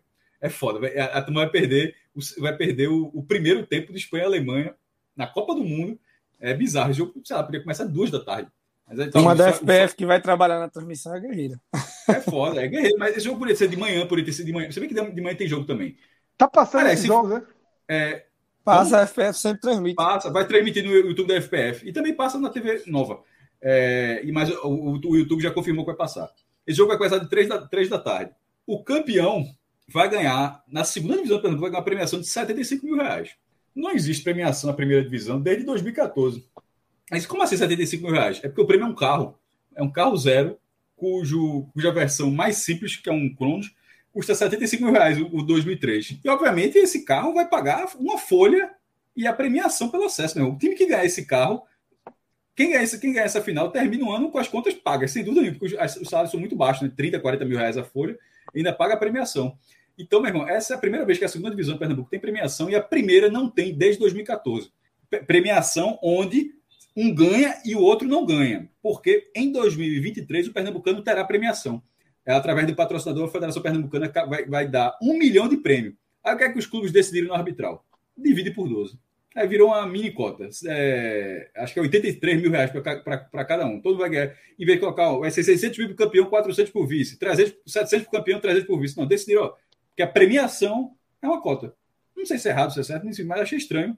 Então, premiação dessa de, ó, só tem isso aqui. Se tu ganha, tu ganha. Se tu perder, tu não leva nada. Há oito anos que não aconteceu em Pernambuco. Vai ter nesse domingo. O carro é Fiat, é um Fiat Cronos, o carro que, que, que, que tomara Cássio. que o Central ganhe, mas Central é o Central, né? Difícil. Vamos lá. Você é torcedor da Marvada. Você Muito. vai estar acompanhando. Você vai vou... estar acompanhando. Sem mas... dúvida, eu vi hoje, pô. Vou, vou, ver domingo como eu vi hoje. Eu vi, eu vi Inglaterra e Estados Unidos com o celularzinho aqui o tempo todo.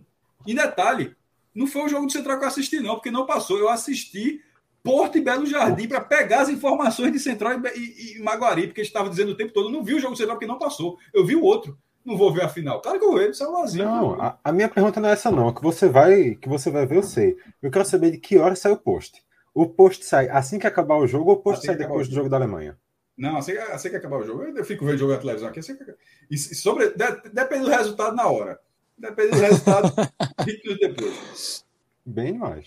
Se chegar campeão, chega grande, Cássio. Se o quê? Se, se chegar campeão. O Central, quando subiu o jogo do acesso, aí esse jogo passou na TV Nova, aí o presidente do Central, entrevista, disse, feliz pra caralho, não sei o quê, é emoção, disse, e vou montar time pra ser campeão ano que vem também. Porra! o, espírito é, o espírito é diferente, meu irmão. O espírito é diferente. Um dia ganha. Ih, rapaz. Time grande, é patativa. Tinha torcida, É. a torcida do Central foi pra, pra Bonita assistir o jogo lá. Tem lá, você for no Instagram do Central, a torcida, os caras foi, a galera pegou um, um micro-ondas e foi lá pra, pra Bonito, com o Arthur Tavares assistiu lá o jogo. Enquanto a gente não entra efetivamente na pauta, maestro, leia essa- esse superchat que a gente recebeu do Leonardo Petribu.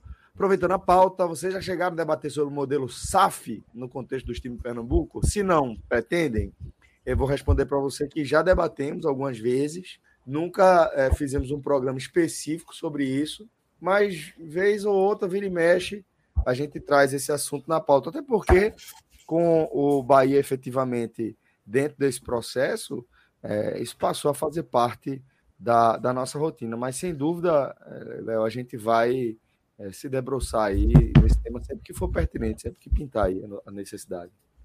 Ô Celso, sobre esse tema eu sempre digo o seguinte: eu particularmente não gosto muito de ficar fazendo conjecturas prévias, porque são tantos cenários possíveis, tantos caminhos, tantas diferenças, tantas possibilidades, que eu acho que a gente fica divagando no meio do nada, sabe? A gente foi muito cobrado pela torcida do Bahia, mas a gente esperou o máximo para ter informação concreta. A gente tem que saber qual é o modelo. Tá? É porque assim, não dá para empacotar SAF num, como se fosse um- um- um- algo pré-pronto que você aplica. Vamos aplicar Como SAF se fosse um- uma Mac refeição, né? Ó, SAF vem com isso aqui, isso aqui, É. isso aqui, isso aqui, né? Então, assim, eu acho que, sinceramente, ou você faz um assim, com um nível de aprofundamento absurdo, absurdo, e ainda assim você vai estar patinando na realidade, mas pelo menos você aponta caminhos, ou você espera um pouco. Eu acho que no nosso caso é inevitável esperar mais um pouco. Não tem nada de concreto, nada, absolutamente nada envolvendo SAF hoje, de concreto para esporte, para Náutico, para Santa Cruz, né, no caso dos três clubes aqui do Recife. Ah, a atual gestão do esporte já disse que tem três conversas iniciadas, que já tem um projeto. Mas veja só, primeiro, em época de eleição se diz muita coisa. Sempre bom deixar isso claro. Em época de eleição, qualquer risco vira desenho. Né? Qualquer desenho vira projeto. A turma gosta de dar uma, dar uma multiplicada em tudo. E segundo, que ainda assim são consultas, são, são né, em estágios iniciais. É, o Brasil tem suas primeiras SAFs em curso. Ano que vem a gente vai ter mais alguns projetos andando. Eu acho que é natural que sim é, chegue. Né? Por quê? Porque é natural. Porque Pernambuco tem clubes tradicionais com bom poder de mobilização e quebrados. Né?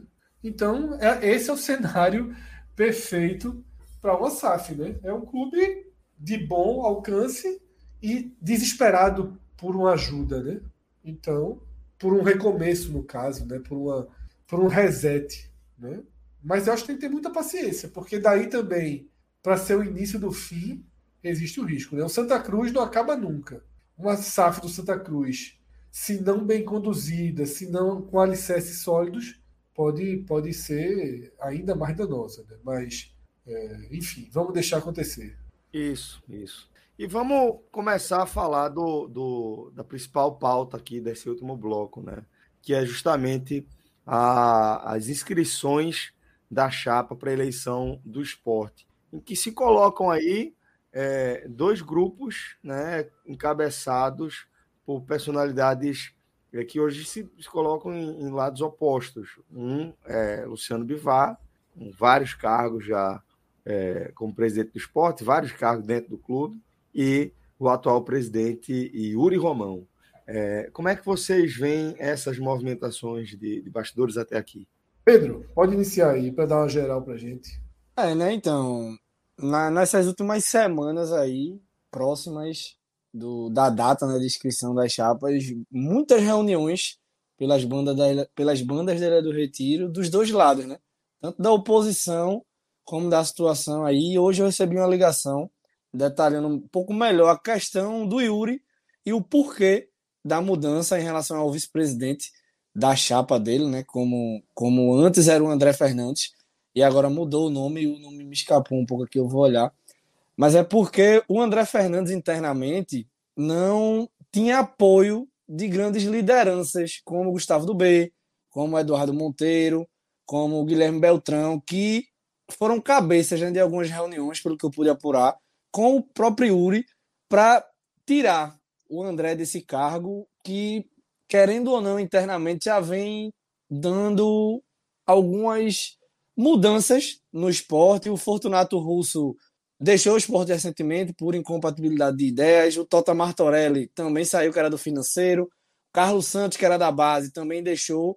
E vários detalhes que a gente acaba colhendo internamente sobre relacionamento, sabe? De A, B, C, D, E com, com André Fernandes. E tem outra pessoa próxima também do André Fernandes que não agrada tanto assim várias dessas pessoas no esporte hoje que fizeram essa mobilização em relação à situação de afastar esse nome em troca de apoio.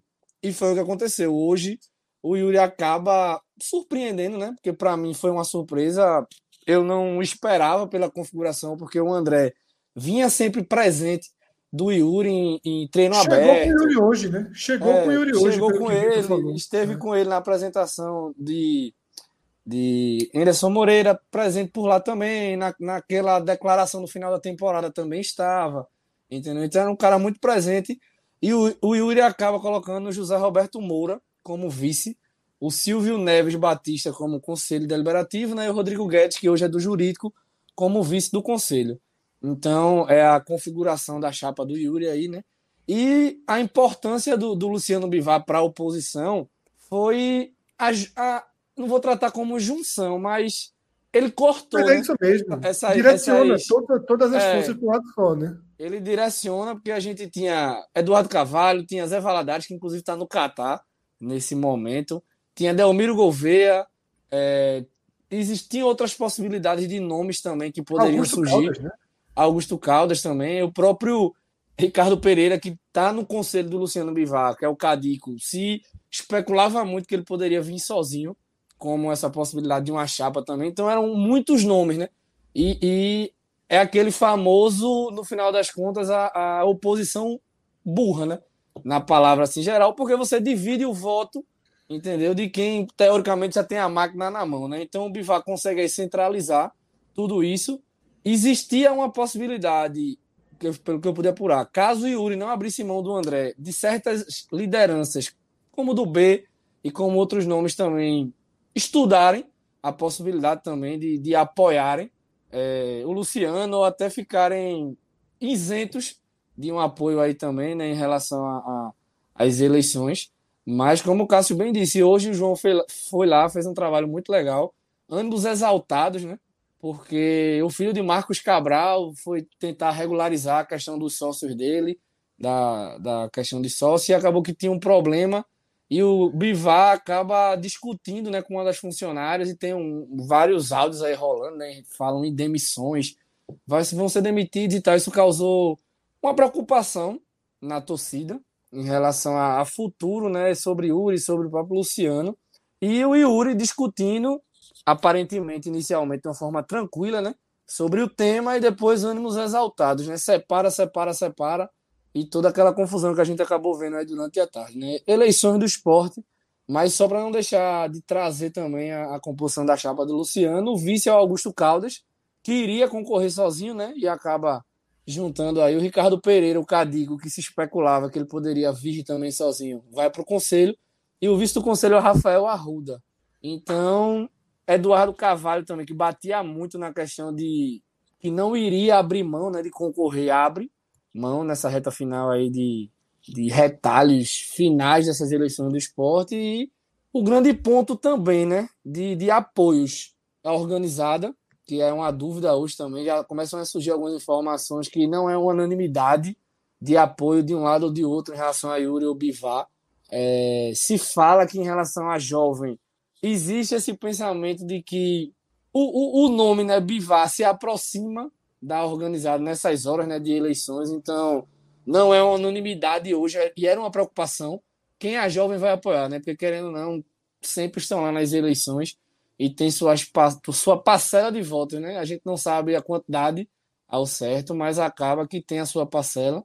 E assim, hoje eu não sei o que esperar da eleição, por mais que as enquetes do Twitter deem essa disparada, né? Porque a gente sabe que Twitter não volta, muitas vezes Twitter não ganha eleição. Na época de Nelo e Milton, Nelo ganhava todas as pesquisas, né? E Milton, por mais que por uma fração aí de votos curta, acabou ganhando, né? a eleição. A primeira, Léo Lopes ganha depois do Zé Valadares, né? Mas é uma eleição que, para mim, vai ser acirrada e até então é incógnita. Eu não cravo ninguém hoje A, a ou B como está eleito. Eu não consigo cravar ainda, somente pelo andar da carruagem, né? Até de fato dia da eleição. Vamos lá, Pedro. É, trazer minha visão sobre esses últimos acontecimentos né, no esporte. E eu diria o seguinte: o primeiro ponto que se tem e aí uma visão geral a se lamentar é que eu acho que é um consenso muito próximo disso, de que o esporte precisa de renovação né, de nomes, de modernização, de profissionalização, de um caminho diferente daquele que vem prendendo o clube ao passado. E de certa forma, tranquilidade também, né, Fred? Isso, né? Mas antes da tranquilidade, eu eu acho que é um consenso, um desejo que o esporte tenha nomes novos. E acho muito, muito preocupante que a gente veja que as amarras do clube ainda prendem todas as composições. Todas as composições. Claro que a composição de Luciano Bivar, né, ela meio que encaixa e vai formando elos assim com nomes que, que eu, não, eu, não, eu acho inacreditáveis que ainda circulem, tá? Que ainda circulem. Eu acho inacreditável que alguns nomes, como Zé Valadares, né, ainda sejam nomes né, que estejam na mesa, que tenham voz, que sejam considerados de alguma forma. É estranho, tá? Mas eu acho que esse é o primeiro ponto. E do lado de, de, de Uri também existem nomes que circulam, que são nomes que também acorrentam o esporte e prendem o esporte a uma, a uma fase que já deveria ter passado. Essa é a minha primeira vis visão assim, e é uma visão de lamento. Porque o que a gente vê é que a, a, a sede de poder, né, a rinha política do esporte, né, e hoje eu vi um comentário de Geraldo, né, do Leajá, não estou dizendo isso, né, dizendo, pô, pena de João Vitor que tem que deixar de ver a Copa para cobrir rinha de, de velho rico, né? Porque é um pouco disso, né? Esses políticos assim, os caras que não transformam um clube numa política e na política de quinta categoria, tá? E isso tritura os jovens, pô. O esporte é um ambiente hostil aos jovens. A gente viu na última eleição, né? Tudo que, que aconteceu. Agora, essa, saída, essa saída de Fortunato Russo, né? Você vê todos os jovens que entram no esporte, que podem ser caminhos, eles se afastam porque a rinha de velho rico prevalece. Um bando de, de, de, de cara barbudo na cara que já fica agindo como agitador, tá? E como eu digo, prendendo o clube ao passado. Isso é um capítulo que o esporte precisa virar. Dito isso, essa ressurreição de Luciano Bivar para disputar essa eleição, ela mostra claramente duas coisas. Primeiro, que a oposição fragmentada sabia que não venceria a disputa. E mesmo que se unisse em torno de um nome, de Delmiro, de Augusto, também não venceria disputa. Com o Luciano Bivar, é, por mais que todas as estatísticas, as pesquisas de Twitter deem um massacre né, para a vitória de Uri, Luciano Bivar tem uns bastidores muito fortes, é um político forte. Nunca perdeu a eleição. Exatamente. É um cara que nunca, não perdeu a eleição. Nunca perdeu. Duas por consenso é. e duas com bate-chapa. Uma duas das maiores eleições do clube, uma contra Vandes Lacerda em 2000 Isso. e outra contra Homero Lacerda em 2012. Isso. Então, é, cria-se um, um, candidato, sim, de peso, sim, competitivo, com extremos, extremas é, é, ramificações né, de poder nos bastidores e que, inclusive, inibe apoios a Yuri. Né? Não é tão fácil se posicionar contra Bivar. Eu não sei, por exemplo, do B e outros nomes, como vão. A primeira, a primeira questão dessa eleição do esporte Acho que a gente pode até fazer isso em breve num programa e colocar na tela as figuras políticas e tentar entender quem está de que lado, porque hoje nem isso é muito claro. Né? Hoje nem isso é muito claro. Porém, ao mesmo tempo, ao mesmo tempo, eu vejo nessa candidatura de Bivar um excesso de, de exposição dele a um risco desnecessário para a história dele no clube, que é que Cássio falou de, acabou de passar. É um diretor, um dirigente do esporte com enorme poder de, dentro do clube, historicamente. Disputou quatro eleições, duas por consenso, duas é, por vi, vi, vencendo nas urnas. E agora corre um risco real de ser derrotado de forma contundente até. Porque o Melo Lacerda foi derrotado de forma contundente é, numa aventura parecida. A de Homero foi mais em cima da hora, mas numa aventura parecida. E aquela bolha, e aqui, naquele momento a bolha de rede social também apontava que Homero seria derrotado de forma contundente e foi. Então, assim, cuidado também para não achar que bolha de rede social é uma grande ilusão, porque ela tem poder. Como qualquer pesquisa, como qualquer enquete, tem seu poder. Então, acho muito estranho Bivar ter comprado para ele uma causa que não é necessariamente dele. Tá? Ele está muito afastado das coisas. E é isso, Fred.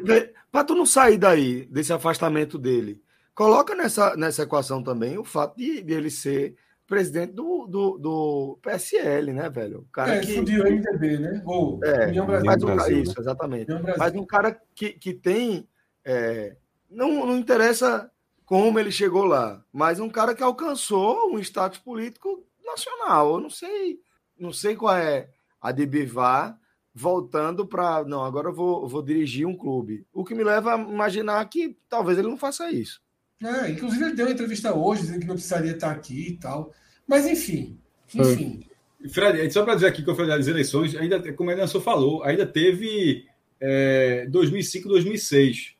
Se, se, eu, se, eu, não me engano, acho que acho também, acho também foi Luciano, que aí passa para Milton, que aí Milton vira. Mas também foi consenso do mesmo jeito, sem bate-chapa. Foi eleição é. sem bate-chapa. Então é isso, sabe? Eu não entendi muito bem porque Luciano trouxe para ele essa junção de causas aí e se, se expõe ao risco, assim, veja só, Homero ficou menor. Homero ficou menor depois daquela derrota. Tá no silencioso, Celso.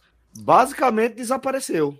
É, ele virou presidente de conselho e tal, mas ele perde o poder de você imaginar, porra, vou botar aqui Homero para ser um mobilizador de votos. Caso Luciano Bivar tenha uma derrota contundente, acaba o poder dele no esporte. E é um poder que, se ele está quieto, segue sendo, pelo menos na imagem de todo mundo, muito grande. Uma espécie de Fernando Henrique Cardoso.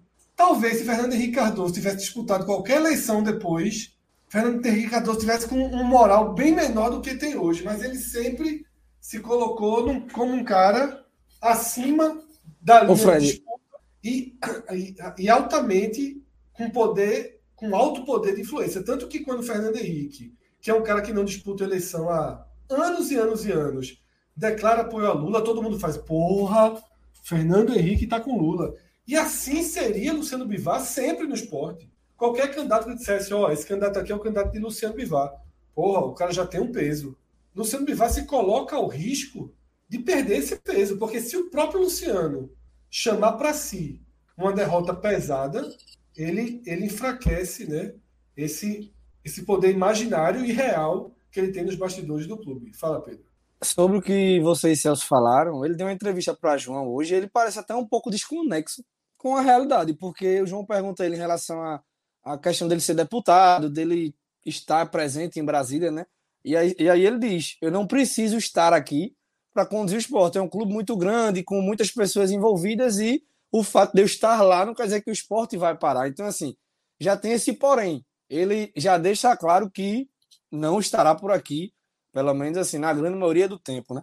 E João também perguntei ele em relação ao Enderson Moreira.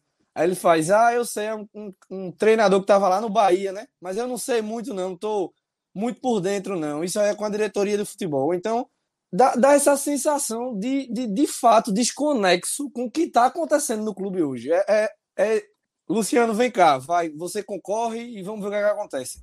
Dá essa sensação de que ele não queria, não sei, tá um pra ele, desconexo. É. Para ele, é, há um risco, e eu acho que a campanha de, de Yuri vai trabalhar dessa forma, E o pior é que talvez a própria campanha de Luciano aceite essa contraposição, vão tentar fazer uma espécie de campanha de modernidade contra passado.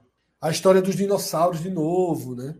E dentro da nossa bolha, repito, YouTube, Twitter, Instagram, redes sociais como um todo, vai ser sempre e... vai ser sempre um desenho de alinhamento natural com novos caminhos, né?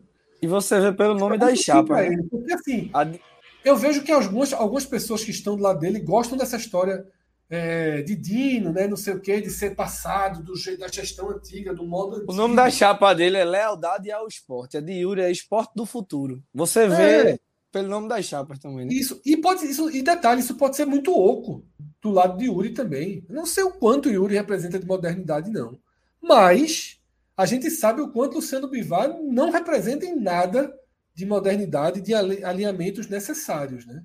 Então, assim, vamos ver os próximos passos. Particularmente, e aí, enquanto torcedor, tenho me distanciado muito, né? Tenho me distanciado muito, tenho diminuído meu interesse gradativamente, acho isso perigoso, acho isso, acho isso ruim, né? Até porque eu sempre fui um torcedor muito presente, mesmo como jornalista, mas e aí, como jornalista também, como, queira ou não, um cara que muita gente segue por interesses diretos relacionados ao esporte, vou também me fazer é, é, informado, atualizado na medida do possível, né? Mas eu acho que esse é um cenário que eu não queria, tá? Que eu não queria. Eu acho que a gente poderia ter um ganho muito grande aí com novos nomes, tá? Como eu falei aqui, o Fortunato Russo. Já pensou, porra, ter o Fortunato Russo disputando eleição, próprio Augusto Caldas, sabe? Essa, essa saída foi estranha porque foi antes de finalizar a obra da reforma. Apesar é. de ter dito que vai sair, mas assim. Eu, assim, acho que está precisando que o oxigênio circule, tá? E me parece, me parece um retrocesso ter toda a oposição transformada em Luciano Bivar.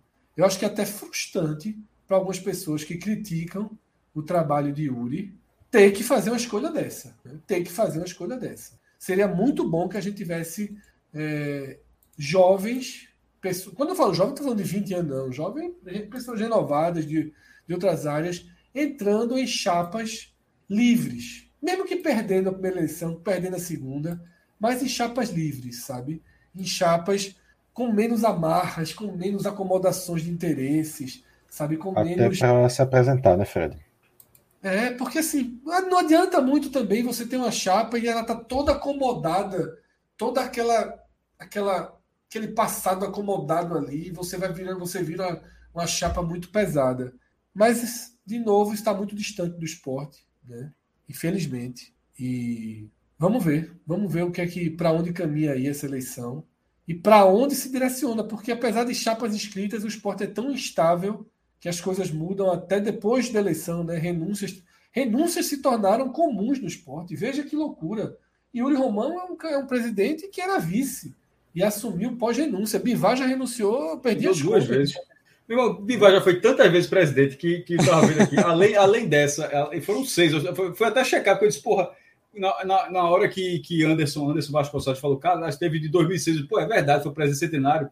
Teve a primeira de todos, quando o era bem mais novo ainda, que ele foi o sucessor de Homero. Ele era o vice de Homero, por isso que, na verdade, até esqueci da figura dele como vice de 87 a 88, mas ele vira o presidente de 89 90. Tanto é que a estrelinha de prata no uniforme, fique certo que ela continua existindo por influência de Bivar. A discussão de, ó, de, de, do escudo do esporte só ter duas estrelas douradas, é, muita gente gostaria, pô, só, deixa só as duas douradas. A prateadinha ali, mesmo menorzinha, diminuir, tem essa influência é uma figura que, que consegue ter influência de uma linha que você fala, pô, eu particular, veja só, é uma opinião, eu acho que era para só ter as duas douradas. Na, veja, a prateada cabia quando tinha uma dourada, uma dourada prateada. Na hora que chegou a segunda, a prateada ficou, ela ficou deslocada, mas a, é, ela, ela é a conquista de um, de, de um presente que tem uma influência gigantesca.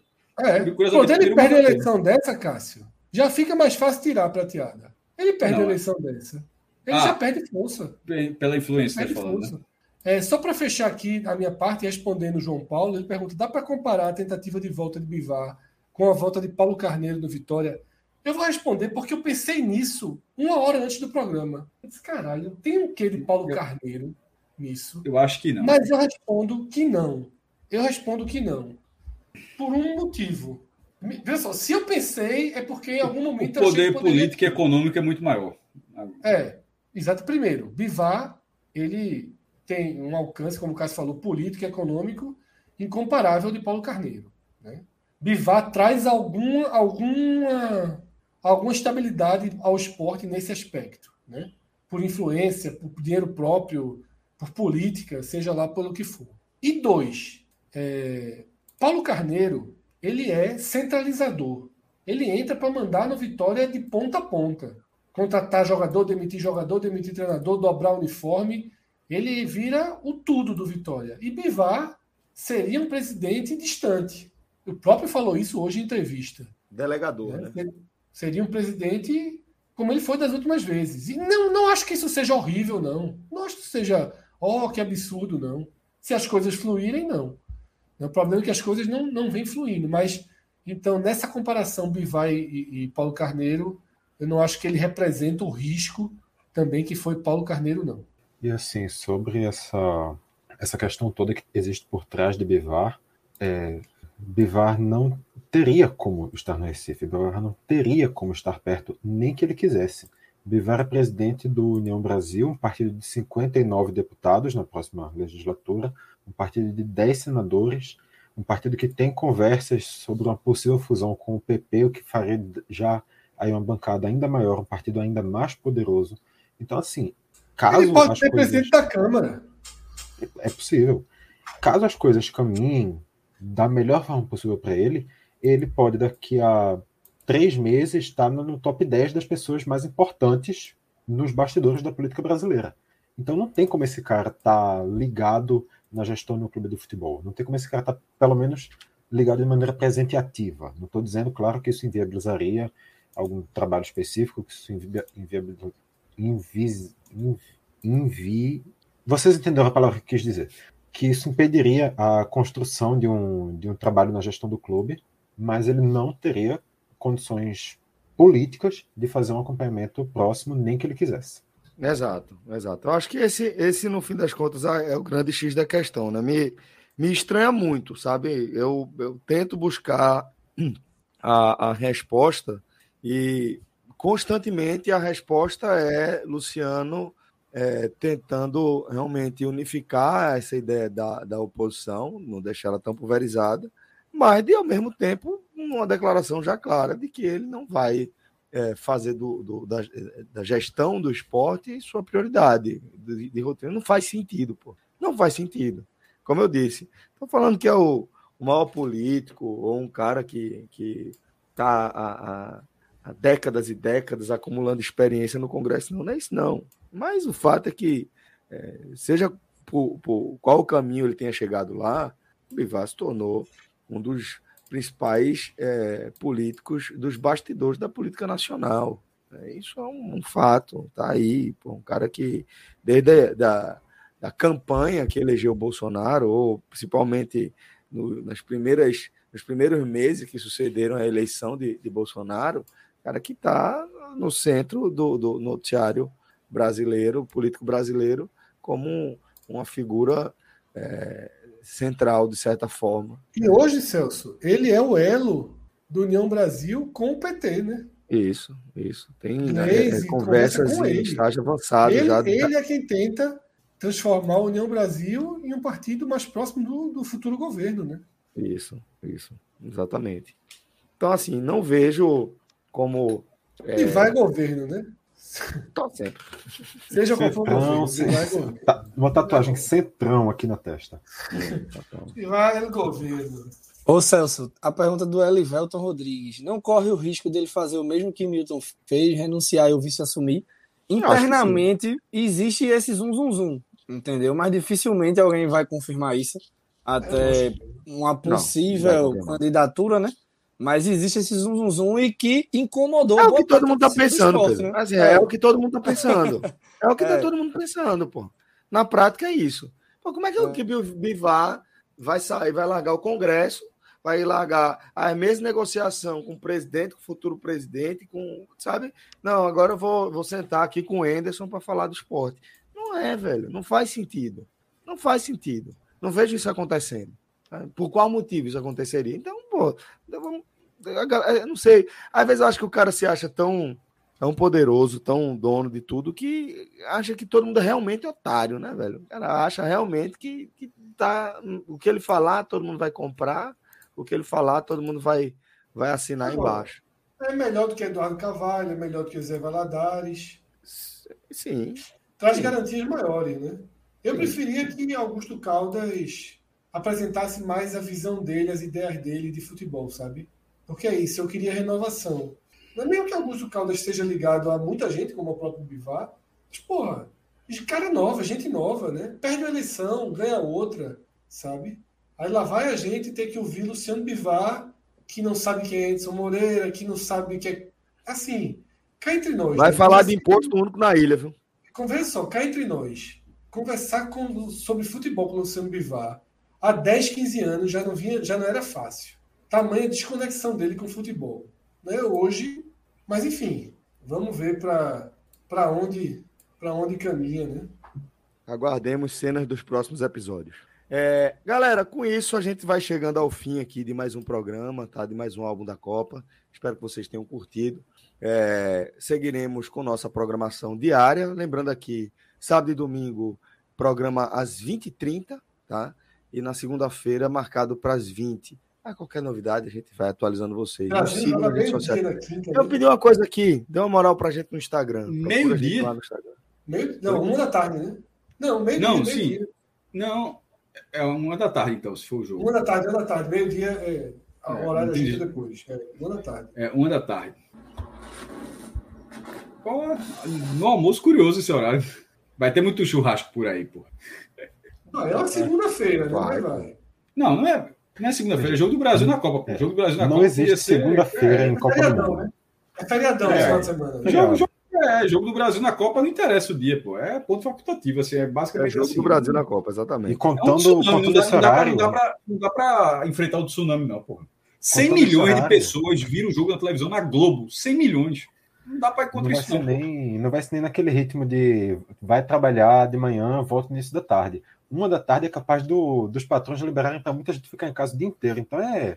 É, o patrão, se for esperto, dá folga. Em vez de meter o expediente, em vez de perder um dia de trabalho, o cara disse, ah, meu irmão, é melhor dar. dar sei não. Ô, Vitor, tu é esporte, né? Sim. Foda. Tá meio cedo para usar essa camisa, não, jogador. É foda. Eu, é, lembra o que Atos. Faz tempo, lembra né? o pacote? Lembra o meu pacote em troca de Atos? Pode, pode mandar, pode mandar, Vitor. Ah, Vitor tá nele, pô. veja só, do NE 45, a turma tem um pezinho assim para esse pacote. Iago, Vitor, é tudo no pacote. Tá meio cedo, né? Bom, tá bom é que ele foi contar, mas a gente parou aí. Não, botei Breno, botei Breno. Tem muito, Erandi, que era lá do, do é rubro-negro, mas adora a segunda divisão. É, pô, vai te lascar, pô. Erandi? Né, não é isso? Erandi tô ligado, tô ligado. Não, era de respeito, era de respeito. Tava, não, tava aí, aí muito é nervoso no radinho na hora da final da Copa do Brasil. Tava muito, muito nervoso. Não, eu tenho 10 fáceis, é porque eu só não posso revelar todos, não. Eu tenho 10 fáceis aqui. Tu tem 10 o quê? 10 para trocar por atos fácil. Ah, Bom, galera, então é isso. A gente vai chegando ao fim de mais e um o relógio programa. já não é mais o mesmo também. Relógio, relógio já não é mais o mesmo. Charny. Charny. Charny foi morar na casa do cacete, mano. Então, já vai também, né? Largou o Leãozinho. Piedade. Tá, tá em Barra de Angada? Barra de Angada? Não, Caxias do Sul. O grau de dificuldade. Da onde, é porra? Barra de Angada, eu entendi. É o Caxias mesmo, é o mesmo, cara. Caxias do Sul? Caxias, Caxias do, Sul. Sul. Tá uns três anos já lá, dois anos, três anos. Eu pensava que era Barra de. Juro por Deus, que era Barra de Jangada. Tava falando assim que foi morando pra assim. É Barra de Jangada é cinco minutos da casa de Fred. Dois. Dois. Mas Fred tá aqui na casa do caralho agora, pô. Fred tá longe. Se tu meter um book, um, um, um preço de passagem, vai chegar para falar com o professor em Lisboa, em Caxias do Sul. É, é talvez seja mais barato. É. Talvez é. Talvez é linha reta, pelo menos. Só pega o voo. Para Caxias não, vai, não tem Recife Porto Alegre, é difícil. Dá, dá ainda tem que pegar um ônibusinho. Tu pegar essa aqui, Recife aqui, tu pega um TAP, o professor já te espera ali no desembarque. Total, total. Iria mesmo. Mas é isso, galera. Vamos chegando aqui ao fim de mais um programa. Obrigado a todos pela companhia. Nos sigam no Instagram, nos sigam nas redes sociais. Deposite o seu like aqui que faz a diferença pra gente. Muito obrigado. Forte abraço e até a próxima.